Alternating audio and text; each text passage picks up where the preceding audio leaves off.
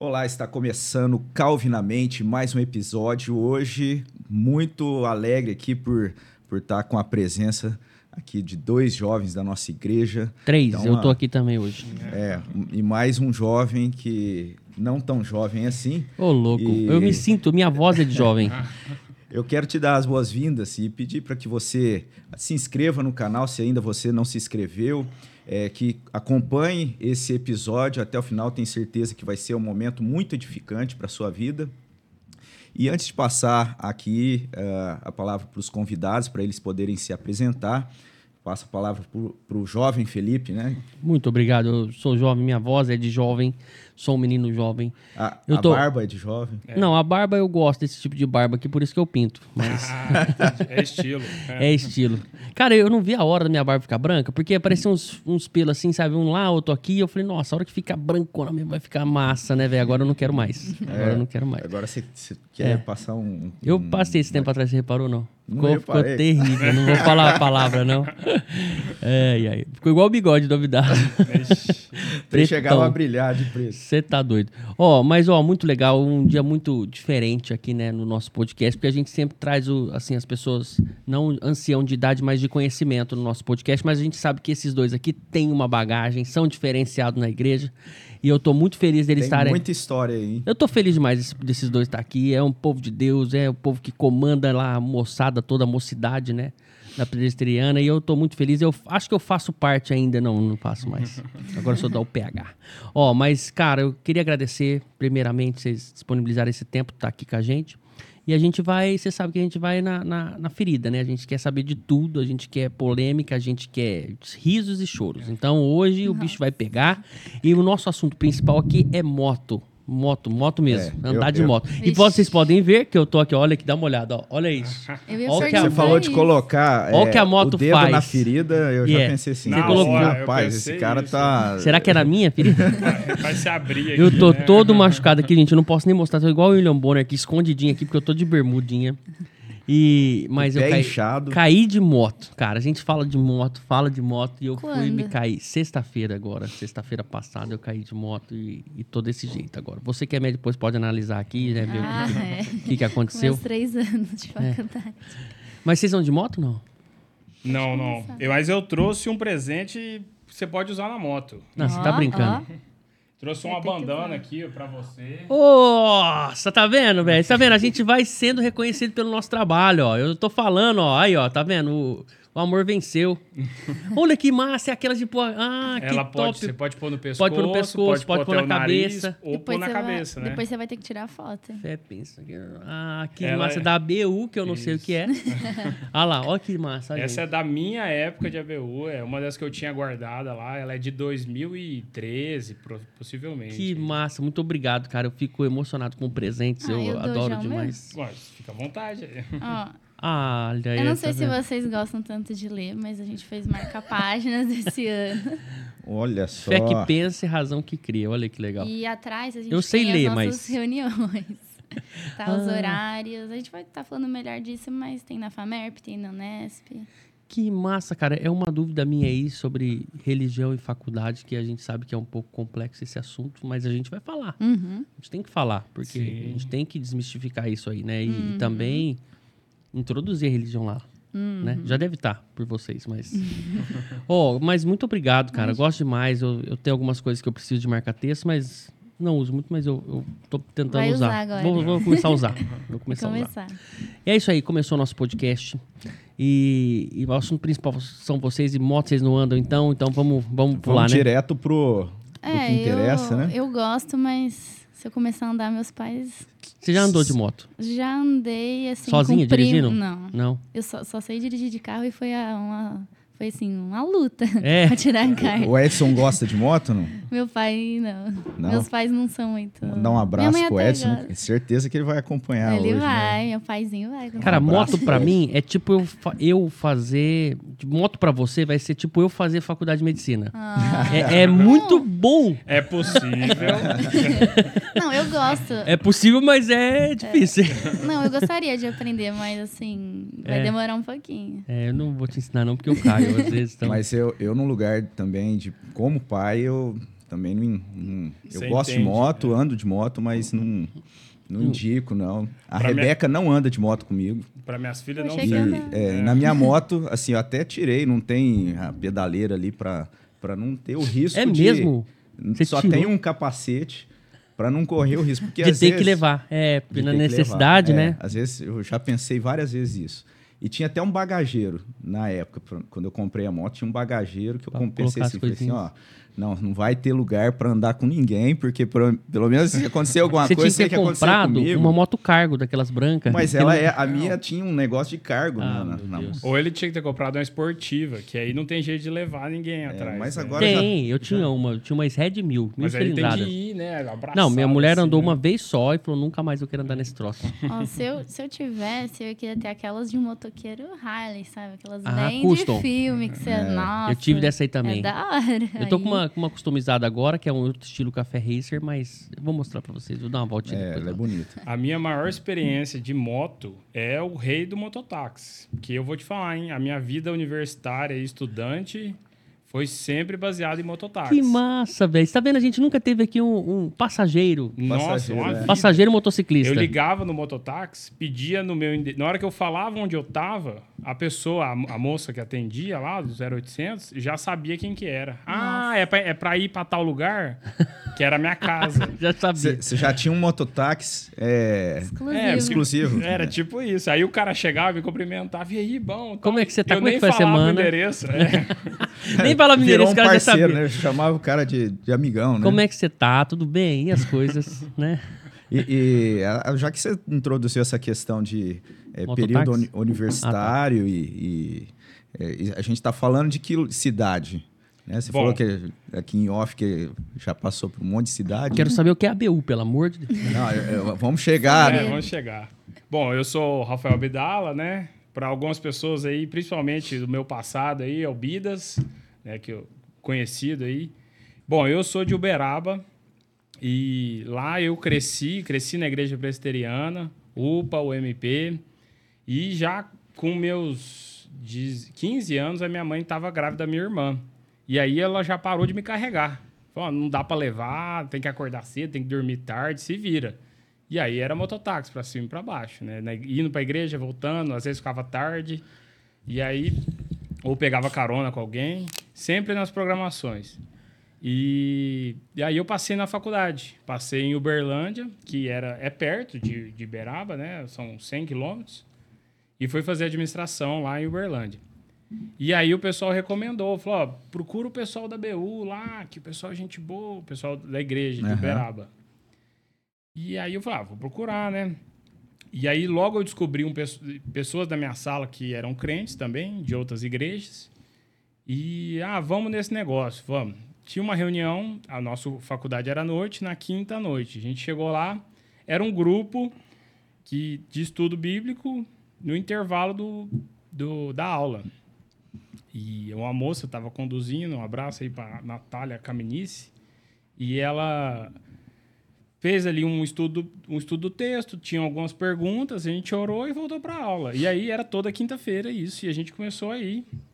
E nisso, você, na, na igreja em Uberaba, você você ainda estava nessa transição de UPA ou MP, no caso, assim, né? nesse, nessa faixa etária ali, né? É, eu já tinha passado para a UMP, né, para a União de Mocidade Presbiteriana.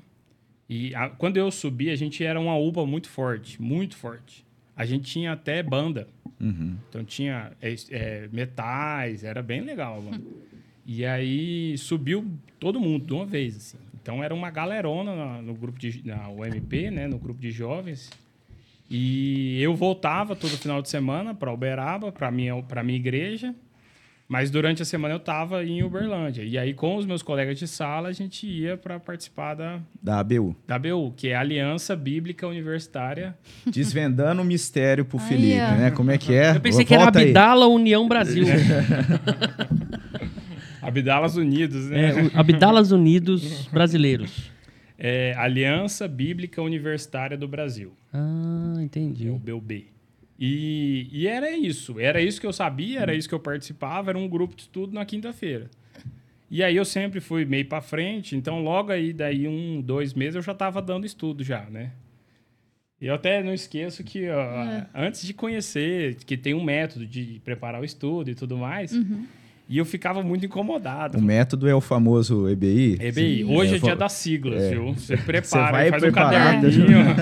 O Papel, pessoal que está acompanhando aí, ó, vai anotando todas as siglas, porque a, a, a presbiteriana tem muita sigla. A ABU, então, Nossa. nem, nem se conta, né? Já começa daí essa relação próxima, né? Exatamente. E eu nem conhecia o método.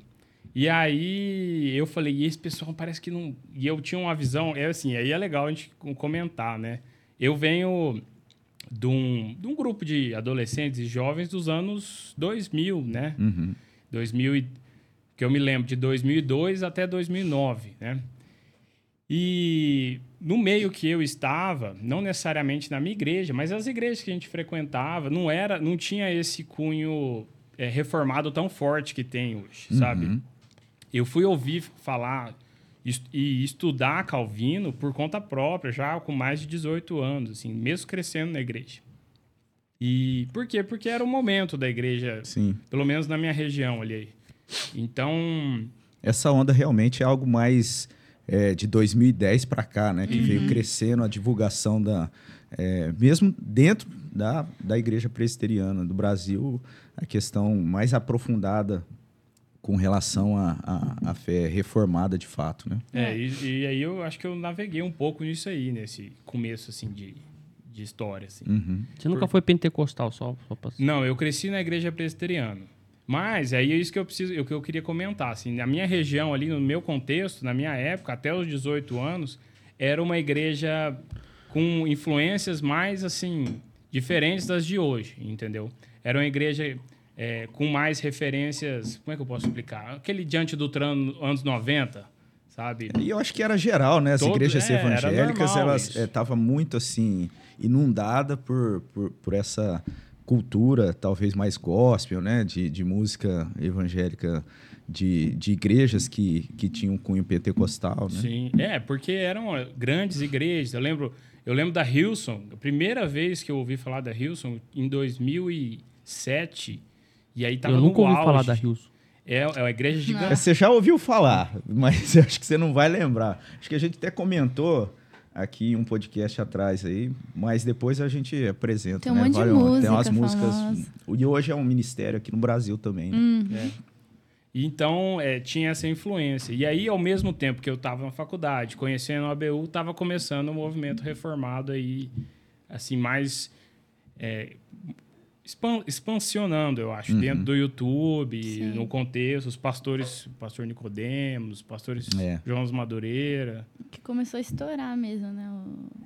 Teve os dois dedos, todos esses. A galera do Nordeste. Veio toda uma onda, né?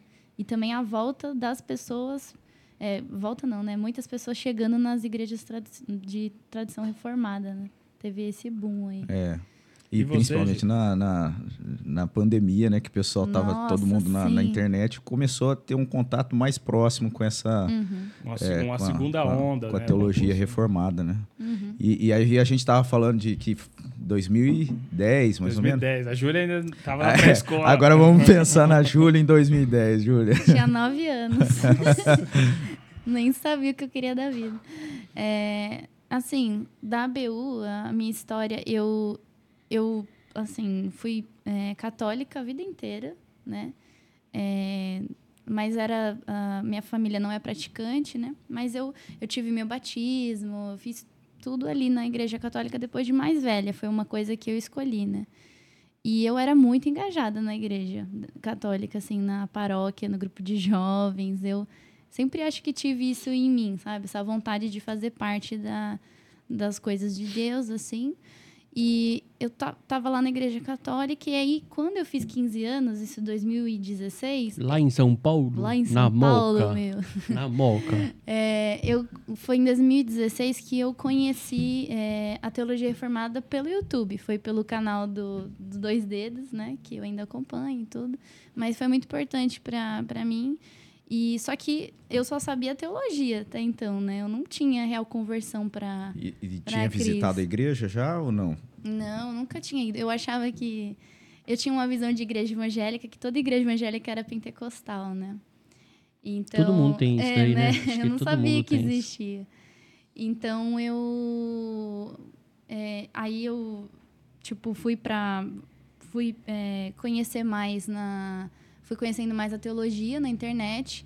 E, e aí quando foi em 2019 com 18 também é parecida aí né a- a- as idades com 18 que eu realmente é, conheci a Jesus tive a minha conversão né e foi por um vídeo do Nicodemos, um vídeo que fala de da passagem de Mateus 16, que fala, né, quem quiser vir após mim, ca- eu nunca entendi esse texto. Era algo assim, eu não conseguia entender o que, que era seguir a Jesus e a chavezinha foi virada, né? Sabe? As escamas saíram, então eu comecei a entender melhor.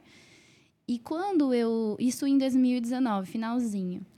Em 2020 eu fui para a igreja presbiteriana. Eu tinha uma amiga em 2019, tenho até hoje essa amiga presbiteriana que me levou para lá. Então em 2020 eu comecei na presbiteriana, fui dois meses, teve a pandemia. Então eu acompanhei todo o grupo de jovens, eu participei das coisas tudo online, mas eu estava muito engajada, assim, querendo muito participar. E uma coisa que acho que o Felipe vai me entender é que é, nesse comecinho da minha conversão, eu ainda tenho essa vontade, mas eu lembro que eu ficava angustiada porque eu queria falar de Jesus muito, eu queria muito falar do evangelho. E eu ficava assim, de que forma eu vou fazer isso, né? E aí, no, em 2021, eu passei na faculdade, aqui na FAMERP, nem me apresentei, né? Mas estou fazendo o terceiro ano aí de medicina. E eu não conhecia ninguém em Rio Preto, não tinha referência, só tinha um amigo meu que passou um ano antes, mas eu não tenho família, não tenho nada. Agora eu tenho, né? Família da fé. Uma grande família, Uma graças a grande Deus. né? família, graças a Deus. E, e aí, em 2021, eu passei e é, aquela vontade de, de falar de Jesus ainda estava em mim, né? Eu, eu, eu orava para Deus, pedia, Deus, por favor, eu preciso falar do Senhor, como eu vou fazer isso? E aí eu passei em 2021 e um amigo meu, é, lá da minha antiga igreja, que é da Moca também, a presbiteriana da Moca, um, um abraço aí pro pessoal. É, ele, ele, ele me falou, ó, quando você passar na faculdade, bem parecido, é, vai procurar um, um ABU, que é um grupo cristão que tem nas universidades. Aí eu falei, tá bom. Aí eu passei, já mandei mensagem ali no Instagram e comecei a participar das reuniões. Tudo de forma online, porque era pandemia ainda, né?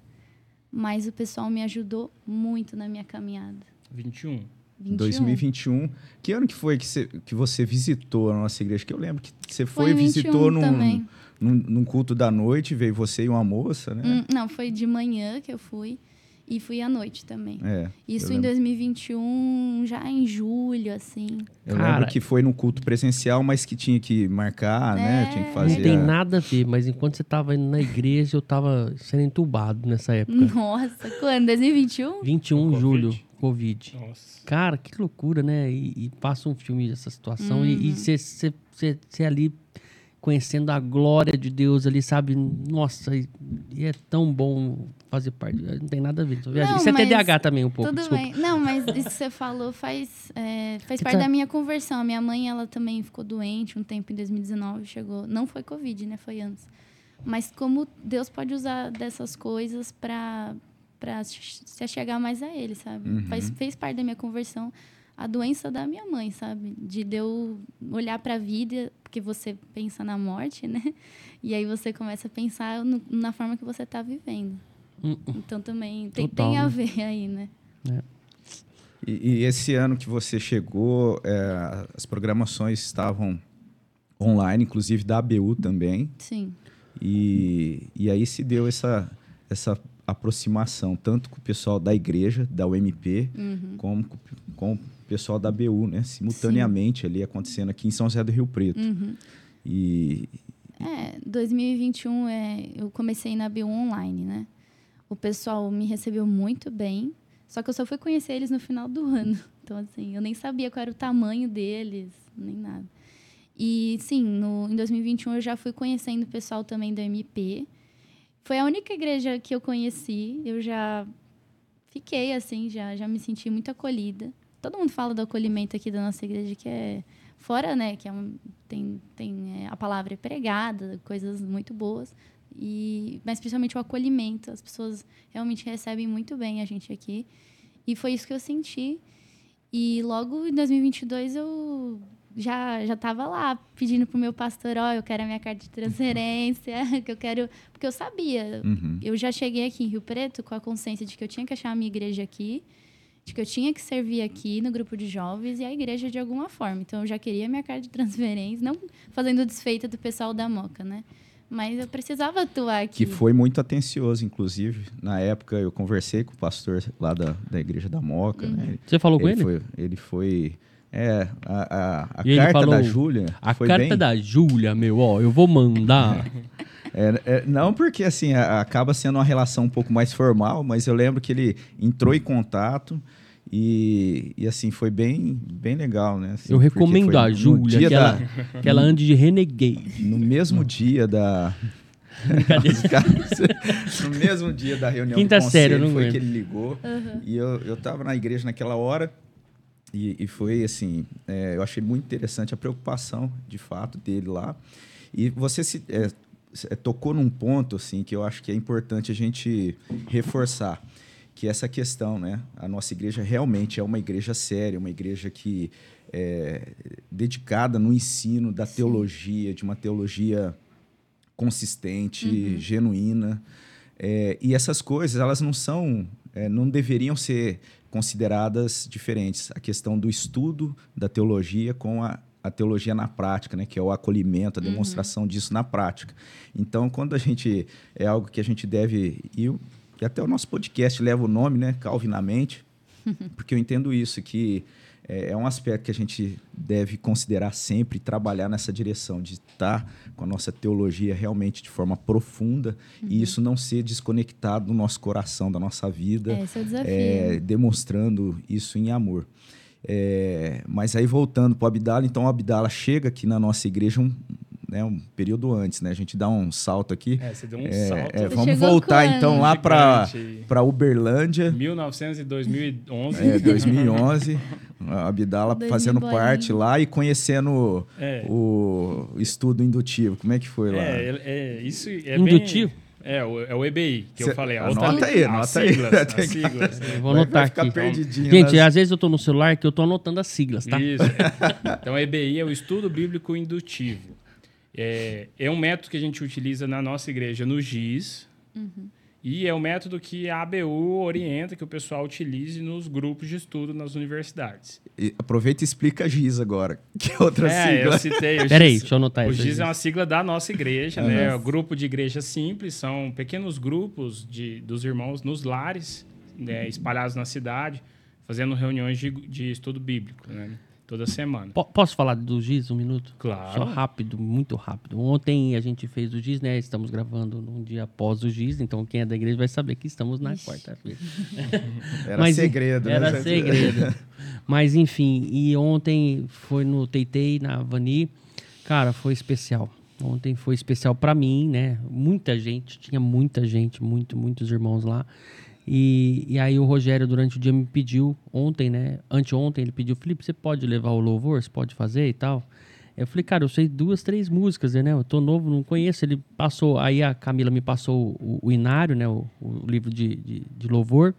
E aí eu vi algumas que eu já sabia, né? E aí eu escolhi três lá e tal, duas que eu já toco muito, e aí uma mais e tal. Aí, cara, a hora que eu comecei a tocar, eu senti uma, uma, uma situação, uma coisa que, eh, de novo, eu tô emocionado e, sabe, fiquei de uma forma que eu não sabia explicar. Eu tocando, chorando, tocando, chorando, e o povo, meu Deus, o que que tá acontecendo com o rapaz? Será que tá doendo a ferida? Os O machucados. violão tá pegando aí, né? E eu fiquei, e eu fechei o olho e fiquei de lado aqui pra ninguém ver, né? Pra não parar o negócio. E, e, e eu toquei de uma forma tão linda, sabe? Naquele momento pra Cristo. E me dediquei ao máximo. Por quê? Vou explicar. Quando eu, estava em outra situação, em outra denominação, é, lá é uma orquestra. E, e para você entrar nessa orquestra, para você tocar nessa orquestra, tem que passar por vários crivos, tem que ser músico né, formado, orquestra, pela, pela igreja ali mesmo, né, tem uma formação lá dentro, passar por uma prova, passar por peritos e tal. E eu falava, cara, isso é impossível. E eu amo música, né? Sempre toquei corda, mas eu falei, cara, pra eu tocar violino nisso aqui, eu vou ter que estudar mesmo a música e não vai dar. E eu, e eu sempre desisti. E aí ontem sabe, eu, eu louvando a Deus, que era esse o intuito de tocar numa orquestra, de tocar, né, louvando a Deus, louvando a Cristo ali, eu falei, cara, me senti tão completo, sabe? Parece que foi mais um passo da minha vida, mais, uma, um- mais um degrau que eu, que eu subi e fiquei. E, sabe, me senti ali e acolhido. Nossa, e depois foi maravilhoso. E foi isso. Eu toquei de uma forma que se tivesse filmado, eu falei, cara, eu nunca toquei tão bem, sem errar, sem fazer, sabe? E eu falei, cara, como que isso é possível, né? É o Espírito Santo. Glória a Deus. E foi isso. Então o GIS me proporcionou isso. Então você que faz parte da Presteriana, quero convidar você a procurar o GIS da sua região, que é o Grupo Igreja Simples, que é maravilhoso toda terça-feira aí, 8 horas da noite. Olha, propaganda.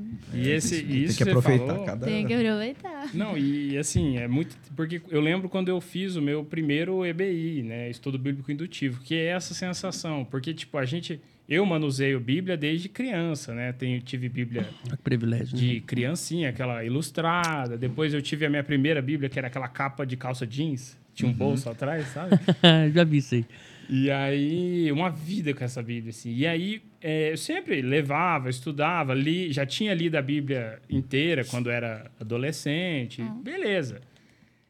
Mas aí eu sentei e tinha que fazer um estudo bíblico da minha cabeça para as pessoas, assim. E aí tinha um eu tinha eu fiz uma oficina, né, tem a ABU Bom, acho melhor explicar um pouco da ABU. Então eu tinha É. feito Vai uma eu oficina e aí eu tive, eu, eu tive essa sensação, é uma é engraçado, é uma liberdade em Cristo de você conseguir ver frutos em você, né? Você Uhum. trabalha e aí vê que alguma coisa que aconteceu aqui, né, seja na música, seja no estudo, que não é só de você. A né? capacitação do Espírito Santo, né? Exatamente. Trabalhando.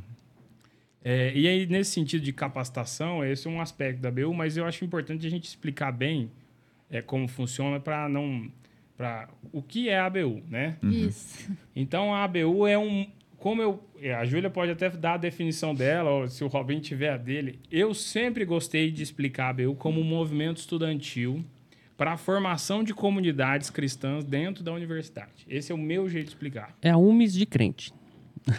O quê? A UMIS, lembra da É, UMIS? da UMIS. É a Eu União de, de- Como é que é? é mocidade Ah, de estudantil. estudantil. É. É. Eita, Ah. não UMIS, não. Uni. É. Ah, é, tinha Carteirinha negócios. de meia entrada. Vocês têm carteirinha de meia entrada? Não, hein? Isso aí é- Infelizmente, não. Não tem temos mais. esse privilégio. Nossa, eu tô precisando, viu? Agora eu já tô É, mais... eu tenho. Então, assim, é, é um, movi- é um grupo de jovens gerido pelos próprios jovens. A gente não tem é, uma organização no sentido eclesiástica, não é uma igreja. É um movimento de, de estudantes que se organizam para que haja é, estudo bíblico nas universidades do Brasil. É isso. E são estudantes de diferentes denominações evangélicas. A gente compartilha de bases de fé, né? É, que são aquelas, os pontos essenciais do cristianismo, né? É, mas são pessoas de denominações diferentes. Então, você vai ter presbiteriano, batista, pentecostal. Isso é, eu acho isso extremamente enriquecedor. Antes da BU, era uma pessoa, eu era uma pessoa fechada na bolha presbiteriana, que eu aprendi muito, com certeza. Mas eu, eu acho positivo isso, essa troca que a gente tem com, com os outros irmãos, assim, de outras igrejas. Vai ter pontos de contato, assim, de, De divergência. de divergência, né? É, de teologia, principalmente, mas nunca foi um problema, assim, nunca teve briga. Na verdade, é muito bom, você aprende mais da visão do outro, se questiona das suas posições. E, Ah, é e esse isso. movimento, Felipe, ele acontece numa, num período é, com a preocupação realmente de levar o evangelho para dentro das universidades, né? Tanto Uhum. é que a BU é a BUB porque é no Brasil e, e ela é mundial, né? Então você tem esse Ela trabalho vai- acontecendo em outros países também e ela surge, se eu não me engano, ali com John Stott, né? É, que essa... ela, a BUB ela é filiada à IFES, que é a Isso. International Fellowship of Evangelical Students, Uhum. que é uma aliança internacional né, de estudantes, que faz a mesma coisa, só que em cada país ela tem nomes diferentes, não é ABU, tem siglas ou nomes diferentes.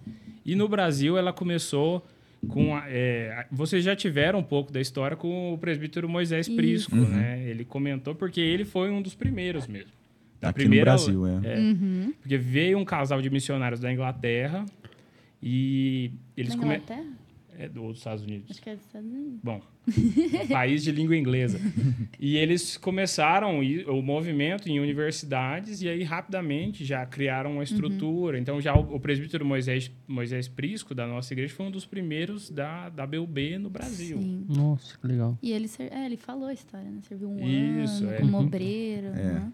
E, e essa, essa preocupação de estar de, de tá ligado fundamentalmente com a pregação do evangelho, embora seja interdenominacional, Uhum. ela, ela preza isso, né? O sentido de estar de tá ali com, é, disponibilizando estudo bíblico na universidade, mas a intenção primordial é, é trazer pessoas que nunca tiveram contato e que de repente, ainda mais numa universidade, né, um ambiente assim totalmente que seria o Hostil, inverso, pra falar a verdade. é hostil, seria a palavra realmente. É, tá ali, tá ali participando. E eu posso falar também, eu já comentei na época no outro podcast com o presbítero Moisés que que a ABU na minha vida também teve um ali na, no processo da minha conversão foi foi nesse contexto, né, de, de UMP, de ABU. Então é para A mim gente é, tem três gerações aqui, né? De é, ABU. Não, é a mesma. Ah lá. É a mesma geração. Não, sou- ele tá 10 anos sem ir na ABU, né? Não, é. eu fiquei. Ah, na- então eu sou mais atual, porque eu tenho Ele tá indo participado de até vez em hoje, quando lá né? da família. Tá bom. Eu vou começar aí, deixei também, então. Eu fiquei na BU de 2010 a 2018. Ah, Porque tá. quando eu fui para fazer mestrado, pós-graduação, lá no Mato Grosso do Sul, tinha um, eu procurei, achei o grupo Uhum. E logo falei, vou servir aqui também. Aí eu Uhum. comecei a dar estudo bíblico e entrei na diretoria e tal. Uhum. E isso, é- essa motivação, assim, do, do meu coração, ela vem, assim, eu tive um, um momento, assim, tive alguns momentos chave, assim, na minha, na minha relação com Deus. Em 2011 ou 12, eu fui num, num acampamento, é, não é de nenhuma igreja, mas necessariamente é mais pessoal da presbiteriana no sul de Minas. E lá teve um apelo muito grande à missão. Uhum. Teve um missionário falando, o lema, o temática. E eu saí de lá tirando o passaporte. Tirando Indo pass- embora. É, eu fui no outro, na primeira semana eu já fui na Polícia Federal lá, já tirei o passaporte. Aí a minha mãe falou, ó, Eita. vê direitinho aí e tal, dá uma orada, pensa direitinho. Já tinha algum país ou não? Não, Abdala, hum. sobrenome Abdala, eu vou lá para a janela 10 por 40. Eita. E aí eu e aí eu falei, não, eu eu posso servir a Deus aqui onde eu tô. E eu já tava na ABU, só que a partir desse dia eu entendi que eu precisava estar sempre fazendo alguma coisa. Precisava ter um não é o meu ministério, mas eu precisava me envolver em algo. Sim. E hoje, assim, aí eu fiquei com a ABU fazendo isso dentro da ABU até 2018. Isso. E aí hoje eu faço, o, eu trabalho na igreja nesse mesmo sentido. É um fruto disso, né? Que eu entendi que eu tô na igreja, eu preciso fazer alguma coisa. Sim. Então, se eu saio, por exemplo, do que eu faço agora, lá no, na, na União de Mocidade Presbiteriana, então eu vou procurar outro serviço na igreja. Me Tem várias identifico, me identifico. Não dá pra ficar né? só, Já reparou que eu me identifico? Só- Não, tá certo. só de espectador na igreja, né? É. Não, tem eu acho gente muito que- que- estranho isso. É, não, mas não, não é, eu, eu vou ser sincero, não é estranho. É, tem pessoas que vão pra pra comer, tem pessoas que vão pra servir e comer ao mesmo tempo, entendeu? Consegue desenvolver na igreja, ajudando ali, né, na, na, nas- nas- na- no que tem nos afazeres e, e também consegue entender o evangelho. É tipo dar aula, entendeu? Eu só, na escola, por exemplo, eu só entendia a matéria quando eu estudava dando aula. Entendeu? Então é um meio que um TDAHzinho ali. E era desse jeito, para eu, pra eu aprender dando aula para outras pessoas, entendeu? E acho que na igreja é desse jeito. E tem pessoas que não têm essa necessidade, né? E, e- e são bem-aventurados. Porque, tipo assim, essa, o que você sente, que eu também sinto, que eu tenho que estar envolvido. Eu tenho que estar fazendo alguma coisa, eu tenho que estar ajudando, tenho que estar no meio. E não é nem por questão por vaidade, é uma necessidade de estar ali, sabe, fazendo parte daquilo, tipo, não parte só da história da igreja, do, do que está acontecendo, mas é, é para eu entender. Entendeu? Eu, para entender, eu tenho que estar ali fazendo parte. Porque se eu não me envolver igual no GIS, igual agora, nossa, agora, eu- agora eu tô envolvido. Agora, agora eu não perco. Já virou uma, uma situação que é minha obrigação de estar ali. E aí o Rogério até falou para mim ontem, o sócio falou, ó, irmão, se você puder, né, no nosso giz, tomar conta da música aí, do louvor, né, você, o Lucas. Eu falei, cara, que nossa, aí, aí sabe, você já, já peguei isso pra mim. Então, é, eu não falto um giz por conta disso. Isso é minha obrigação, então eu acho que é isso, né? Desculpa até tomar o tempo de vocês Não, aí. não, é. Vamos marcar outro dia, esse foi o Calvinamente. O episódio que nós recebemos o Felipe aqui falando da experiência Não, dele. de todas as experiências. Mas isso é um debate interessante porque é algo que hoje a Júlia pode é algo que eu incentivo muito o pessoal Sim. no grupo de jovens, tipo assim, pessoal, porque a gente tem hoje um grupo aí de 50 jovens na É igreja bem grande. e É muito, muitos né? deles vêm de fora ou de outra igreja ou de outra cidade, são estudantes e tudo mais. E e- existe um incentivo muito forte, falar, ó, e aí, né? Tem coral, tem transmissão, tem giz, onde você está servindo na igreja? Tem aqui dentro da, da própria mocidade, a gente tem secretarias, tem projetos dentro da, dentro da... Então, assim, a gente... Por quê? Apesar de entender esse aspecto de, de que, assim, não é uma crítica direta a quem não faz, mas mais uma defesa de quem faz, vamos colocar assim. De que há esse... é, existe algo em que eu tenho uma capacidade ou uma disposição, eu posso fazer e eu vou fazer nesse sentido, né? Porque Deus está dando tanto a oportunidade como a capacitação para você estar atuando. Então, toda essa minha história de, de ter feito a faculdade que eu fiz, ter estado tantos anos da BU, ter feito todas as, as a- os cursos de capacitação da BU até o último grau mestre lá que eu fiz. Maçonaria, você fala. Que o que? O IPL? É, eu, eu sou IPLense. Outra sigla aí, ó. Instituto IPL, Instituto de Preparação de Líderes. É que- Cara, mas... Não, é que na BU, além das reuniões que a gente tem para estudar a Bíblia, né, que é algo que esse é o que mantém ali, né?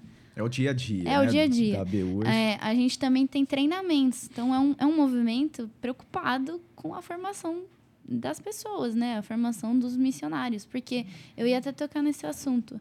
É, nós, é, estudantes, a gente tem a facilidade que talvez outros irmãos da igreja não tenham ali. Né? Até pastores, por exemplo. A gente é, tem uma tensão, né? A gente pode dizer que existe uma tensão entre a universidade e a igreja. E muitas vezes os pastores, outros irmãos não vão conseguir chegar aos estudantes ali, não vão conseguir falar do evangelho. Nós, né, cristãos universitários, somos os missionários para isso, porque a gente está todo dia ali com a pessoa, a gente, né, constrói uma amizade, a gente não vai, né, a gente vai conseguir falar de Jesus de forma mais natural, sem ficar forçando a barra, sabe? E convidar para um estudo. Poxa, aconteceram muitos amigos meus de chamar para o estudo, acho que a Abdala também deve ter tido essa experiência, você conseguir ali chamar a Não. pessoa, sabe? Isso é óbvio, porque, tipo, é a mesma coisa, um vizinho meu que eu quero evangelizar, que eu gostaria que fosse pra minha igreja, eu pegar e levar o Robinho e bater lá. Não, não faz sentido. É. muito mais fácil você que Sim. tá do lado, convivendo e sabendo as dificuldades, as necessidades da pessoa, né? É, eu falo isso, é, é óbvio, ma- mas eu falo isso para os irmãos, tipo, realmente Parar de- perceberem que é importante. Não, mas Parar de ficar Não. tentando. Brincadeira. mas para perceberem que é importante apoiar, né? Graças É. a Deus a igreja aqui, Bom, a nossa igreja apoia muito o movimento, várias vezes emprestou a chácara, é, o Robinho já foi lá, já deu estudo, quer dizer, a igreja apoia bastante e a gente precisa desse apoio das igrejas. faz e como é que é diferença. dentro da, da FAMERP lá, a ABU? É, é forte? Tem bastante? Tem, tem Membro? bastante. Tem, tem, hoje, teve um estudo aí que a gente teve 17 pessoas. É. E é uma benção porque... É bastante isso, Isso é dentro de uma bastante. Isso é universidade. muito. É. Isso é muito. gente. E o que, que é- a gente pode fazer pra ter mais, né? Na verdade, eu re- já recomendaria, eu não, sou- não sabia que tinha 16, eu já recomendaria ela abrir outro grupo. É, a gente tá ah, é? pensando. Com tem- outro horário. Outro horário, É. é. Hoje a gente Ah, tem... Porque às vezes o. Mas, Se ela tem 16 pessoas num horário, quer dizer que existe uma abertura para talvez em outro horário fazer uma reunião. É, em média, a gente tem 10 a 12 pessoas. Essa é a média. Teve um dia que teve 17. E, e o legal que esse ano passado a gente não tinha. Ano passado era algo muito assim, só os crentes iam. Porque a gente ficava numa sala na FAMERP e na Une- ficava meio fechado. E na Unesp, que tem dois, dois- horários, né? Tem, né? Aí, é, tem de segunda às oito e meia e Quinta- quinta-feira, uma da tarde. Uma da tarde. E não lá na no FAMERP bloco é... em frente ao mural. Isso aí, BU. tem um mural lá da Unesp, lá da, da BU na Unesp. E na FAMERP a gente tem seis e meia. E, bom, É, na quinta-feira. Na quinta. E aí, é, que eu tava falando? Que só tinha os crentes. É, que só tinha os crentes na, Na no salinha. ano. Porque era é, só na sala, né? É, na Ficava Famerp era assim. rest- E na Unesp, o grupo tava meio que acabando mesmo. O Uhum. pessoal, tava, o pessoal que conduziu o grupo já tudo formado. Um abraço pro pessoal aí que me ajudou bastante. Uhum. É, pessoal tudo formado, já tava já indo embora. Então tinha só esses dois grupos. Lester tá fora, né? Tá, tá lá E nos outro- States. É, nosso podcast provavelmente vai estar. É, vou mandar. e aí, a gente então era muito fechado. E esse ano a gente se abriu mais, chegou muita gente na Unesp. A gente fez um trabalho de divulgação, principalmente boca a boca e usando as redes sociais. Rede social tá aí para isso, né? Uhum. Pra gente espalhar a palavra de Deus. E, e, e também a FAMERP, a gente começou a fazer reunião fora da sala. Então, chegou muita gente. Hoje a gente tem pessoas de outras religiões frequentando. Tem espíritas, tem católicos. Tem, então, assim, estão lá com contato. Tem bastante gente da congregação lá. Tem umas, já tem umas três, quatro pessoas que estavam indo. Então, assim, tem. pessoas ouvindo do evangelho que seria assim algo bem difícil disso acontecer, talvez não aconteceria é, em outro contexto, ainda mais no contexto de universidade, né? Sim. Então realmente é um e voltando só falando aqu- aquele aspecto que o Abdala estava comentando com relação a trazer a responsabilidade, não é de repente estar ali criticando aqueles que às vezes não estão engajados em alguma frente dentro da igreja, Sim. mas a gente sempre procura trazer para as pessoas que é algo que é um privilégio quando a pessoa a pessoa que não está engajada que não está participando que não está se movendo ela está deixando ela está deixando de, de aproveitar algo muito assim às vezes é, tem não é assim não tem cansaço não é que não tenha a- que abrir mão é, na verdade, você vai precisar abrir mão, você vai precisar de dedicar, mas é sempre algo que, que traz um grande benefício de crescimento, de amizade, crescimento, né? E essa que é o sentido, né? O crescimento na presença de Deus. Então é sempre um benefício. Agora, existe também a diferença do ativismo, que é uma Ah, coisa assim, sim. que a gente tem também. Às vezes a pessoa abraça tudo Ah, e aí ela me- sufoca. Aí, me- Então tem que ter essa, essa É, questão, equilíbrio, porque né? é, tem que saber É, que realmente desse jeito também. também. é, ponderar, saber realmente qual que é a disponibilidade. Então tudo isso faz parte. Escolher uma coisa, né, que faz de melhor. Não, às vezes não é que tenha que ser Não uma escolher coisa sete só. coisas igual eu.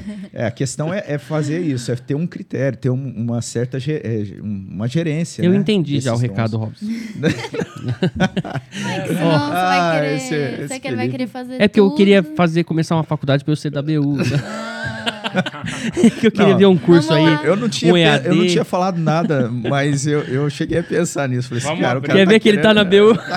Ele tá querendo entrar na BU. Vamos, vamos abrir uma ABP, uma Aliança Bíblica de Profissionais. Isso, olha eu. Também é um braço da BU. Peraí, deixa eu anotar mais esse.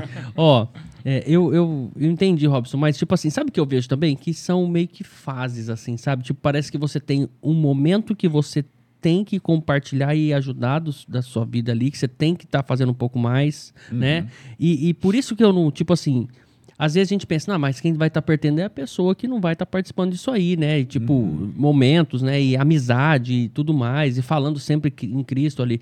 Mas eu vejo que são momentos, assim, necessidade da pessoa, né? De, de, de ajudar e necessidade dela, pronto, fiz minha parte, né? Fiz um pouco e tal. Por exemplo, igual você foi subindo, né? Você era da UMP, da, da, da, da UPA, depois da UMP, você fez parte da BU, então você já completou aquele ciclo ali, né? Você não estuda mais, já saiu da BU, é isso, né? Sim. Então, eu acho que são fases da vida, né? Não sei, talvez. É, é assim, e até nesse, olhando por esse aspecto, com certeza a gente, as fases determinam as prioridades.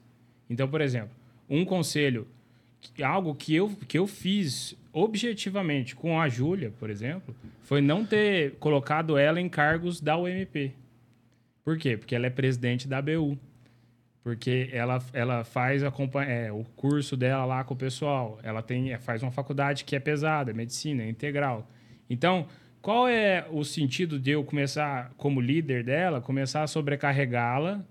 Porque se, se ela tiver disposição e eu pedir, pedir do jeito certo, ela vai topar. Vou. Entendeu? Mas aí, qual é o ganho de eu sobrecarregar ela e começar a prejudicar o curso?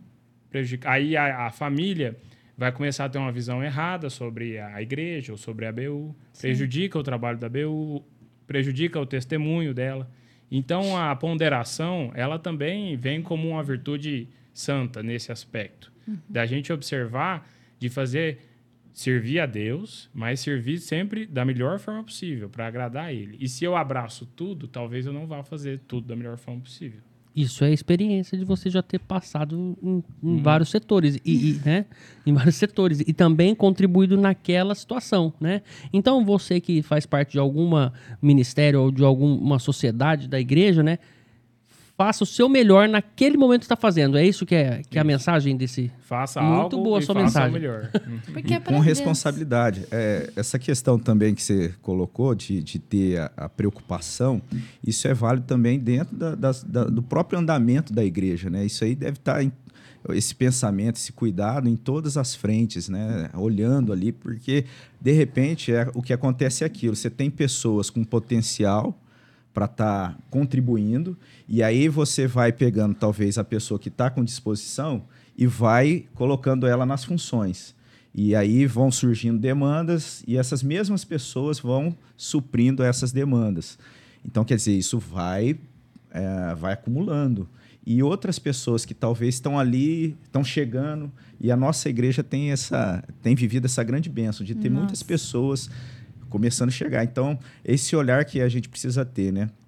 Essas jovens, pessoas né? Uhum. que estão chegando, já ir preparando, já ir conduzindo de alguma forma para ela entender as, as habilidades dela também dentro da Sim, igreja, da sim. maneira que ela pode servir. Servir. Uhum. E, e isso tudo faz parte né, dessa, dessa maneira é, responsável de estar lidando com os dons e trabalhando na igreja de maneira realmente disso ser algo é, Edificante. é, edificante, algo santo mesmo, de, de dedicado a Deus. Né? Ó, eu queria agradecer esse podcast que foi feito pra mim, né?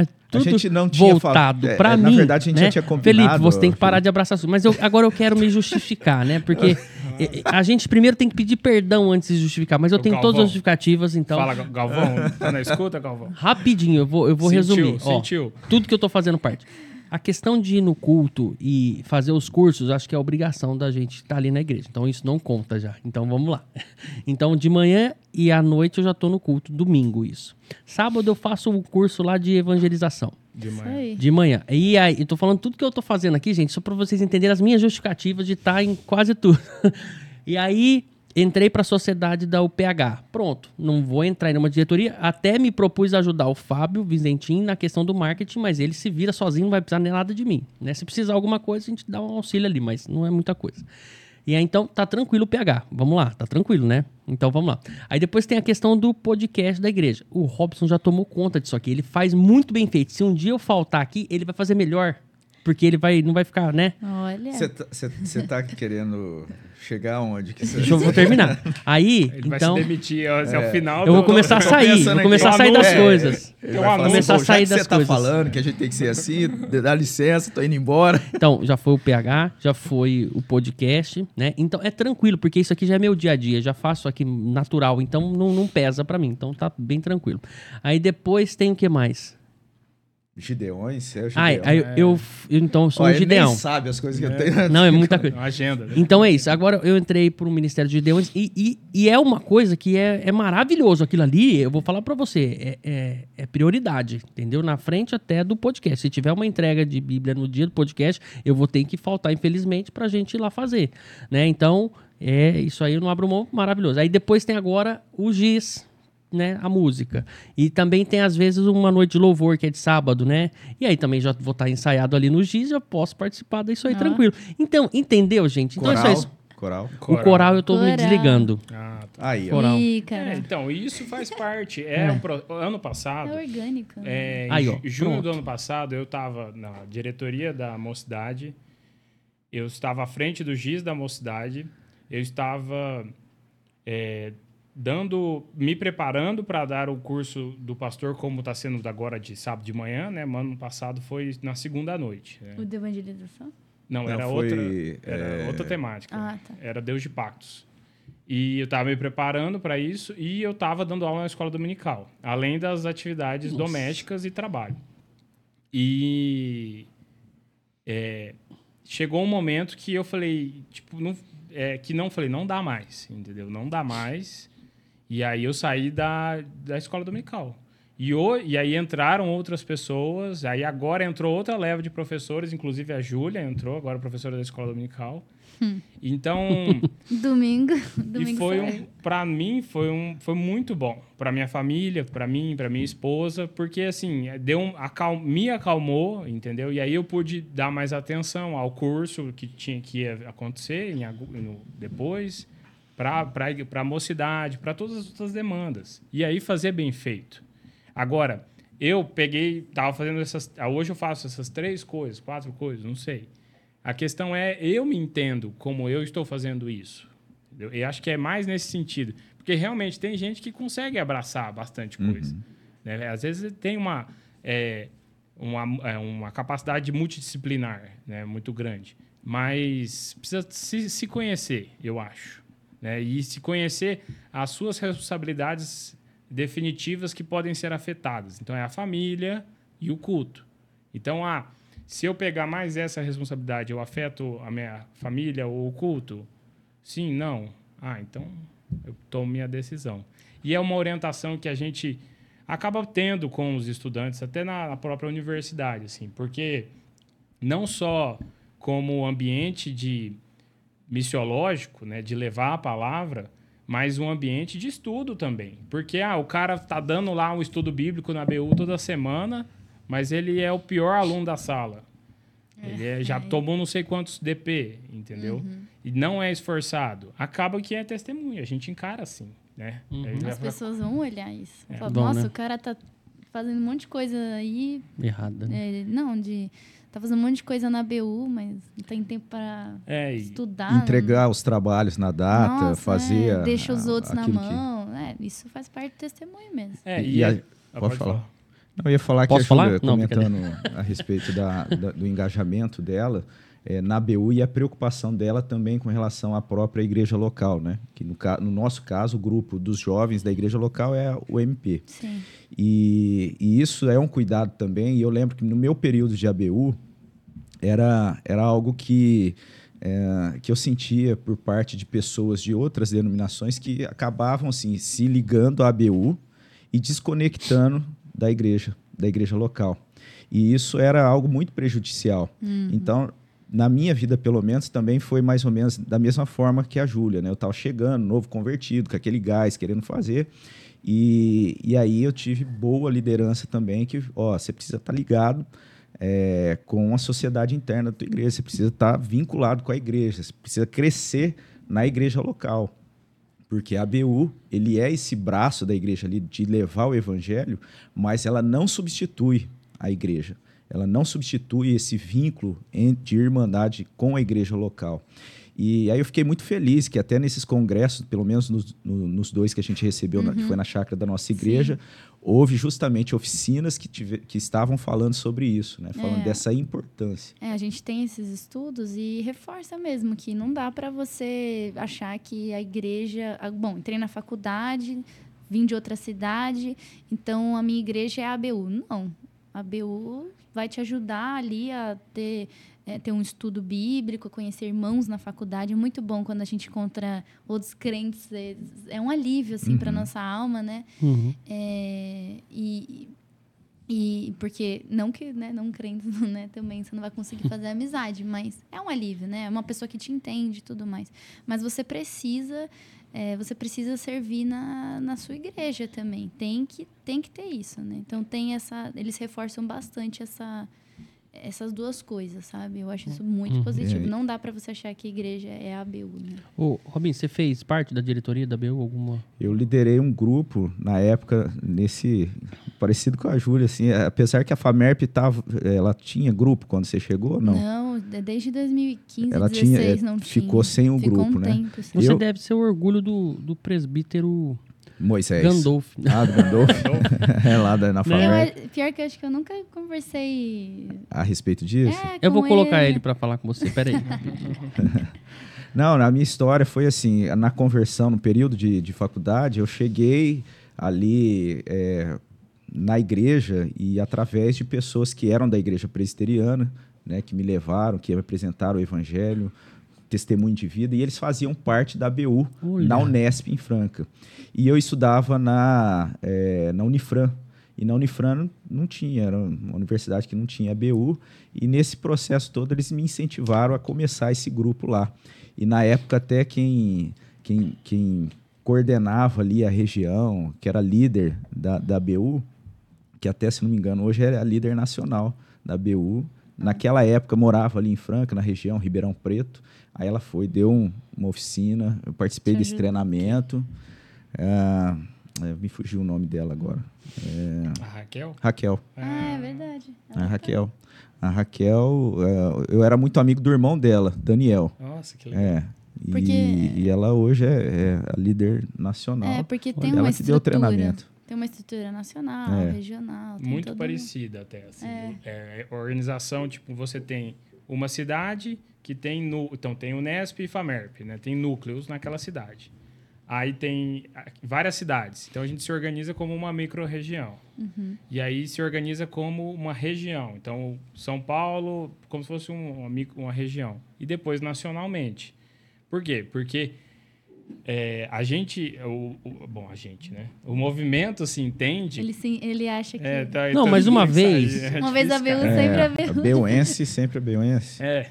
Então, assim, a, a gente entende o movimento como se auto-organizando, com estudantes se organizando de forma organi- nacional. Então, não é, ah, porque se eu tenho um núcleo aqui, por que que eu preciso de uma estrutura nacional? Por quê? Porque você tem esses cursos de formação que são nacionais, ou eles são coordenados, eles são regionais, mas são coordenados de forma nacional. Sim. Você tem a ABU Editora, tem uma editora da Aliança Bíblica Universitária. Os... Ela tá ativa ainda? Tá. A, Tá, ela a tá. editora, tá? Ela trabalha junto com a editora Ultimato Ah, legal. hoje. E, mas ela existe, existe a, a linha da ABU Editora. A ABU- A ABU Editora foi a primeira editora brasileira em português a publicar as Crônicas de Nárnia. Ah, Por exemplo. agora entramos num assunto É. muito pertinente ao Bilbo Baggins.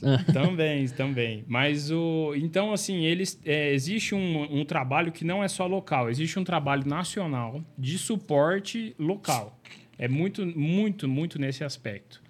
Inclusive, teve recentemente agora o Congresso Mundial dessas. Sim. E um amigo meu que estudou comigo, que dava, que revezava Os estudos, estudos comigo durante a semana foi, né? Porque hoje ele é da diretoria nacional e ele esteve lá, o Daniel, um abraço para ele. E ele é da minha geração, a gente fazia faculdade, cursos diferentes, mas é, morou junto na República, porque a gente acabou montando a República da BU. E aí, e, é, e, e aí vai uma. nossa, Uma aí vai. dica? Não, não, não, é uma dica. Aí vai dica, uma vida. Dica tem um milhão, mas assim, vai um crescimento gigante, porque assim, colocou cinco homens juntos, todos assim, vivendo tanto a vida universitária como a vida Cristão.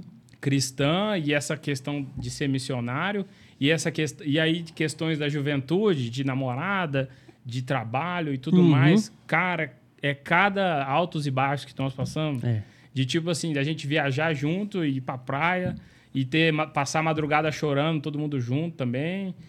Um milhão de histórias, assim, tem pra te contar. E aí, nesse sentido, é, o que, que a gente era ali? Uma comunidade de. E aí as outras pessoas, pessoas que moravam com os pais, que também faziam parte da BU. E da UMP, que a gente era da Sexta Igreja de Uberlândia, que era do lado da universidade, um abraço aí, pessoal, o MP da Sexta, é, acabava que ficava todo mundo dentro da República. E aí, Hum, que massa. a gente sempre estava ali, programações da UMP, programações da ABU. A gente fazia estudo bíblico. Você tinha. A gente tinha, juntou a biblioteca de cinco, uma sozinha é pouco, mas juntou cinco. Nossa. Nossa, virou um negócio de doido. Tinha um monte de teologia sistemática, tinha um monte de livro. Que Não, era massa, muito véi. bom. Pô, eu sinto que você ficou a- emocionado de falar dessa época aí, né? E chorou. Chorou por quê? Mas chorar, vamos falar um pouco disso, porque a gente precisa de emoção aqui. Um suorzinho. Ah, cara, a gente teve, assim, é assim, o que acontece é que a vida, às vezes... Essa gente- pausa é importante. É, pensar direito É. antes de falar besteira, né? é porque o, a- o momento universitário, fora de casa, ele, a Júlia tá vivendo isso, ele é muito bom, ele é muito desafiador pelos sentidos óbvios, né? Ah, eu tô sozinho, tô longe da família, tô sem dinheiro e tal. Mas ele é muito desafiador por sentidos que às vezes a gente não imagina. Tipo assim, quem sou eu como ser humano, como homem, como mulher? Quem sou eu diante de Deus ou dessa igreja? Então, um desafio que algo que ela, por exemplo, passou recentemente é você ir numa igreja só você, sem ter a família, sem ter os amigos. Eu vou porque eu quero ir. Isso é um é difícil isso. E aí para quem tem feito isso, para a gente tem feito, tem visto isso na igreja lá, nossa, eu fico muito sensibilizado, assim, que eu acho muito legal. Tem bastante aqui, né? Na nossa. É, não é que... aquela, aquela disposição pela rotina da vida, né? Porque isso acontece. É, a pessoa ela família, cresce, família, vai, né? então né? é domingo, é o dia de ir na igreja. Agora a pessoa sai daquele, daquele ambiente, daquele Zona mundo, de conforto ali, né? E agora ela está num novo momento. E aí ela escolhe, é, né? É. Esse e, e, aí tem outros aspectos também. Por exemplo, a gente teve uma vez uma eleição da, da ABU que era uma eleição regional, então era um pouco mais de responsabilidades. E aí eles têm um processo de muito é voto normal, delegados, votos.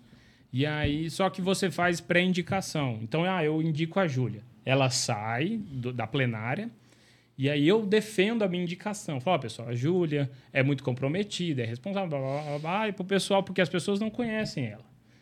E uma vez um, um amigo muito querido e amado meu se indicou, falou, eu estou preparado e tal. E aí a gente defendeu que ele não fosse eleito.